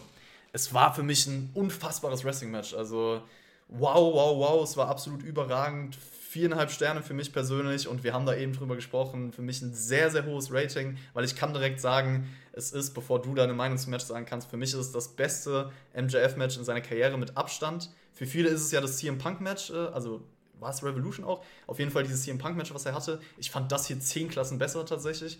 Für mich ist es auch wenn wir AEW-Geschichte sprechen, das drittbeste AEW-Match ever nach Omega und Page gegen Young Bucks, Revolution und äh, nach Young Bucks gegen Lucha Bros Steel Cage. Also es ist für mich auf Platz 3 äh, der besten AEW-Matches ever. Plus es ist auf jeden Fall auch mit Abstand der beste AEW Pay-Per-View Main Event ever, weil die sind meistens gar nicht so krass. Ich würde auch sagen, es ist das drittbeste Wrestling-Match generell des Jahres bisher für mich. Also, äh, ihr seht schon, ich habe das übel gefeiert. Ähm, ja, ich musste da auch erstmal so ein bisschen drauf klarkommen. So, ich, ich, ich muss sagen, für sowas liebe ich halt Wrestling. Das sind für mich genau die Momente, der Grund, warum ich so viel Zeit in meine Leidenschaft reinstecke, um genau diese Sachen in diesen Matches zu spüren. Und das Krasse ist, es war für mich nicht mal das beste Match an diesem Wochenende, weil wir hatten noch Saya Kamitani gegen Hazuki von, von Stardom und das war sogar noch ein Ticken krasser für mich. Also ich bin einfach dankbar für solche Wochenenden oder Tage, dass ich so Wrestling erleben kann. Und dieses Match hat auf jeden Fall äh, dazu beigetragen. Tschüss. Ja, ähm, für mich war das auch Match of the Night. Ähm, ich bin beim Rating genau bei dir. Ich gebe auch viereinhalb Sterne und das ist für du mich. Hater, wir sind Hater. Nee, das ist für mich ein krasses Rating, was ja, ich nicht oft, was ich nicht oft vergebe, weißt ja. du? Und ähm, das hat wirklich eine große Aussagekraft. Das ist wahrscheinlich ist unser viereinhalb das, was für alle anderen fünf schon ist, weißt ja, du? Tatsache. So, und äh, dementsprechend sollte man das dann nicht runterspielen. Ähm, grandioses Match. Wie gesagt, es hat alles gepasst, es hat alle Aspekte dann im Endeffekt gehabt äh, und hat dann ja auch mit dem Finish alles Sinn ergeben für mich. Ähm, ich bin auch tatsächlich froh, dass MJF dann verteidigt hat, weil äh, jetzt mit dieser Performance auch habe ich richtig Bock zu sehen, was er noch machen kann ähm, und wie seine nächsten äh, Matches und Titelverteidigungen aussehen werden. Ähm, ja, für mich war es halt auch besonders wichtig, dass AEW mal gezeigt hat, nochmal, dass sie auf dem Pay-Per-View, ähm, auf der Pay-Per-View-Ebene so ein Match von so einer Qualität bringen können, weil man doch die letzten Pay-Per-Views irgendwie so ein bisschen dieses Gefühl bekommen hatte, ähm, die Qualität von Dynamite zu Pay-Per-Views, da tut sich eigentlich nicht viel. Und Manchmal vor allem, dass bei den Pay-Per-Views die Matches, die vielleicht in der, also in der Mitte der Card sind, nochmal besser sind als der Main Event. Also die Highlights sind oft für mich nicht der Main Event. Genau, genau. Und heute, also gestern bei der Show hatte ich dann auch wirklich nochmal das Gefühl, boah, das war Pay-Per-View, das sehe ich nur beim Pay-Per-View sowas. Und das hat nochmal eine ganz andere Atmosphäre gehabt. Also wirklich eine ganz, ganz andere Atmosphäre. Und äh, ja, dementsprechend war es für mich auch das beste AW-Match des Jahres, eins der besten Wrestling-Matches dieses Jahres, das ich gesehen habe. Ähm, ich meine, das ist noch früh, aber trotzdem ähm, sehr, sehr krass. Ähm, generell muss ich sagen, also das Match war für mich ja noch besser, aber auch Moxie und Hangman war für mich, also sind zwei meiner Lieblingsmatches seit längerer Zeit tatsächlich. Also ich habe die beide wirklich geliebt ähm, und hat mir unfassbar viel Spaß gemacht. Und ähm, dementsprechend bin ich dann auch ja, sehr zufrieden äh, aus dieser Show rausgegangen. Haut gerne eure, eure Meinung zum Main Event noch raus. Ich lese hier WWE Wrestling Fan, Grüße erstmal an dich. Der Main Event, so wie er war, war grandios. Jonas gibt die 5. Lukas Pelé, äh, das war Drama pur. Die letzten 20 Minuten konnte ich nicht mehr ruhig sitzen bleiben. Für mich war das das beste Match, was ich je gesehen habe. Kann mich nicht erinnern, dass ich so krass mitgefiebert habe in einem Match. Da kommt nichts mehr drüber dieses Jahr. Glaube ich, werde auch nie wieder ein längeres. Okay, wenn es das beste Match ever für dich, das freut mich natürlich, weil wenn man das beste Match ever für sich schaut, also das war es für mich auf jeden Fall nicht, aber äh, ich freut mich, freut mich sehr für dich, dass du diesen Moment sozusagen erlebt hast, weil das ist ein sehr, sehr schönes Feeling und äh, ja, fünf bestes AEW-Match in my opinion, schreibt Fortuna Grison. Super Rising Keck 5. Also ja, ich glaube, da werden Lobeshymnen zu Recht auch für dieses Match gesungen, so kann man das sagen. Wenn wir schon bei Iron Man Match sind, Jill, äh, ich, mhm. ist es das beste Iron Man Match ever? Also für viele ist es ja Bret Hart gegen Shawn Michaels WrestleMania 12. Es ist gar nicht so lange her, dass ich das geschaut habe und das ist für mich halt auf jeden Fall deutlich besser. Also dieses Match hier ist deutlich besser für mich. Ähm, ich würde jetzt mal fast behaupten, das ist das beste Iron Man Match ever bisher, oder? Mir fällt auch nichts ein, was es toppt. Also ich fand Brad gegen Sean auch nicht besser als das hier. Also ich fand da war auch nochmal ein Unterschied auf jeden Fall dazwischen. Ja, das heißt deutlicher, aber auf jeden Fall ein Unterschied. Ähm, dementsprechend, ja, mir fällt gerade kein anderes ein, was auf diesem Niveau war. Also mir fällt gerade noch ein, dass Cena und Orton mal eins hatten, aber das war auch nicht ansatzweise, nicht ansatzweise auf diesem äh, Level hier. Brad Sean ist so overrated, schreibt Fortuna. Oh, ich lass du dich das draus? Ja, ich sehe es ähnlich, aber immer schwierig, weil ja, Geschmackssache alles. Aber wie, fällt euch Chat ein besseres Ironman-Match ein für euch persönlich? Gerne reinschreiben, wenn. Äh, jetzt kann man natürlich noch drüber sprechen, MJF hat den Titel verteidigt, wer wird sein nächster Challenger? Naheliegend wäre äh, Hangman Adam Page tatsächlich. Ja, ansonsten ja, halt nur so Namen wie Jack Perry oder so, aber ich, ja, nächster Pay-Per-View-Gegner würde ich tatsächlich aktuell Page tippen. Ich auch, vor allem weil es eine Paarung ist, die wir eigentlich noch nicht so wirklich gesehen haben. Also es wäre was Freshes auch. Also das wäre auch wahrscheinlich mein Tipp im Moment. Das, du kannst ja auch die Story erzählen, äh, ja, äh, der Kreis schließt sich ein Jahr nachdem Hangman den Titel verloren hat bei Double or Nothing, will er sich ihn wiederholen. Also liegt schon nahe eigentlich. Ja. Ähm, dann vielleicht noch ganz kurz, bevor wir zum Fazit kommen, äh, Media Scrum, MJF was der da abgezogen hat, der Typ. Also wirklich mit den Punk-Referenzen. Ich habe es nicht komplett gesehen, ich will es mir eigentlich noch anschauen, aber es ist extrem lustig auf jeden Fall. Ja. Hast du es gesehen ja. komplett? Äh, nicht ganz, aber ich habe eigentlich das meiste gesehen und das war halt, ja, typisch MJF wieder, aber einfach unterhaltsam und, und lustig ohne Ende, ne? Hier fragt, äh, Jonas fragt MJF gegen wen, wenn Forbidden Door 2 im Juni ist. Oh.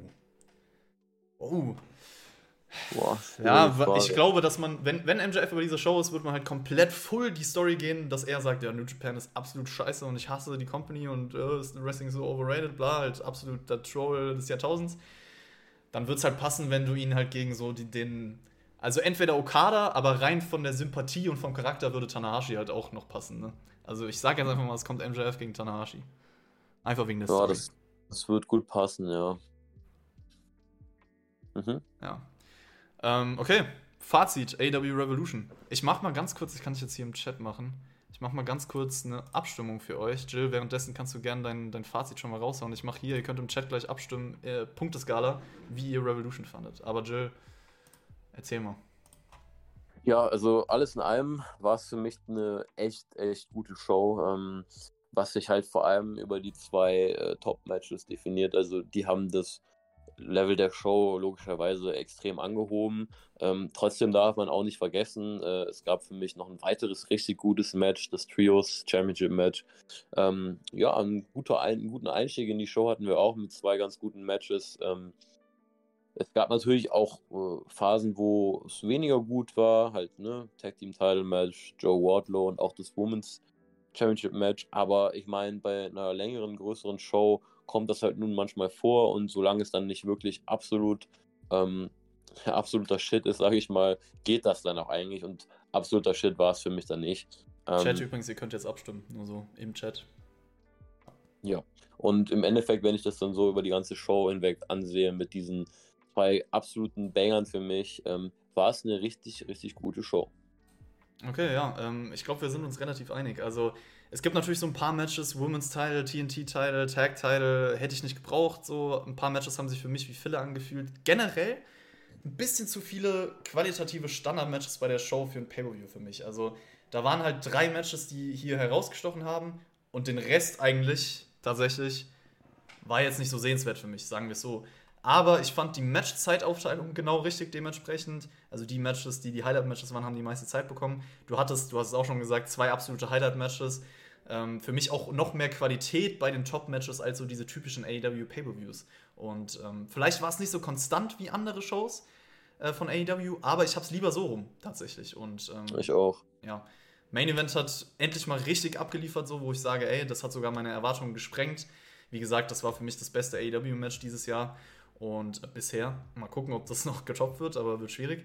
Und äh, ja, ich bin, ich bin bei sieben bis acht Punkten tatsächlich. Ich bin mal gespannt, was. Okay, das Ergebnis ist tatsächlich auch 50% bisher, sieben bis acht Punkte. Ich lasse es jetzt nochmal kurz auslaufen, aber aktuell sieben bis acht Punkte. Äh, hat gewonnen. Neun bis zehn geben auch zwei Leute. Drei bis vier ist einmal sogar drin. Okay, das ist sehr, sehr low, aber ja, ich fand die Show war, war richtig gut. Ja. Ja, ich bin auch so bei, bei acht 8 von 10 ungefähr, bisschen höher sogar, ganz kleinen Tick. Ähm, und das ist halt eben richtig gut. Ja. Ähm, ja. Ich, ich sehe es halt, okay, es hat gewonnen im Endeffekt mit 43 Prozent, 7 bis 8, da sind wir uns ja einig sogar, Chat. Ne? Ist das nicht schön? Ja, ich, das Ding ist halt, ähm, AEW generell wird ja häufig aktuell gerade kritisiert, so was dieses Story, Mainstream Storytelling und so angeht. Ich finde halt bei so Shows merkst du, wie viele Gefühle dann die Show selbst auslösen kann. Ich hoffe auch für die Leute, die vielleicht da irgendwie eine andere Art von Erzählung brauchen, weil ich finde, wenn man die Show schaut, dann sollte man das vielleicht in dem Moment vergessen, weil ich, ich habe auch ein paar Sachen auf Twitter und so gelesen, wo ich mir halt denke, wie gesagt, es ist alles Geschmackssache, aber wenn wir jetzt nur auf den Main Event kommen, ist es kein Problem, wenn einem das Match nicht gefallen hat, logischerweise. So, wie gesagt, Geschmackssache. Aber schon vorher da raus zu sein, weil man es nicht fühlt, denke ich mir halt, ist es vielleicht nicht dann die falsche Sportart, wenn du dich auf so ein Match nicht einlassen kannst, so im Vorfeld, aufgrund anderer Faktoren? Weil ich finde, das ist halt einfach extrem schade. Damit macht man sich selber so viel kaputt. Verstehst du, was ich meine? Ich verstehe komplett, was du meinst, ja. Also, das ist immer schwierig, ne? Weil ich weiß halt nicht, ob man sowas dann pauschalisieren kann oder ob es Leuten dann nur bei einzelnen Matches so geht, aber äh, theoretisch muss man natürlich versuchen, sich auf jedes Match einzulassen. Und es ist dann auch irgendwo ja die Kunst der Wrestler, das Vorhersehbare quasi, ähm, dass man das quasi ausblendet und dass man sich so hineingezogen fühlt, dass man das gar nicht im Kopf hat. So.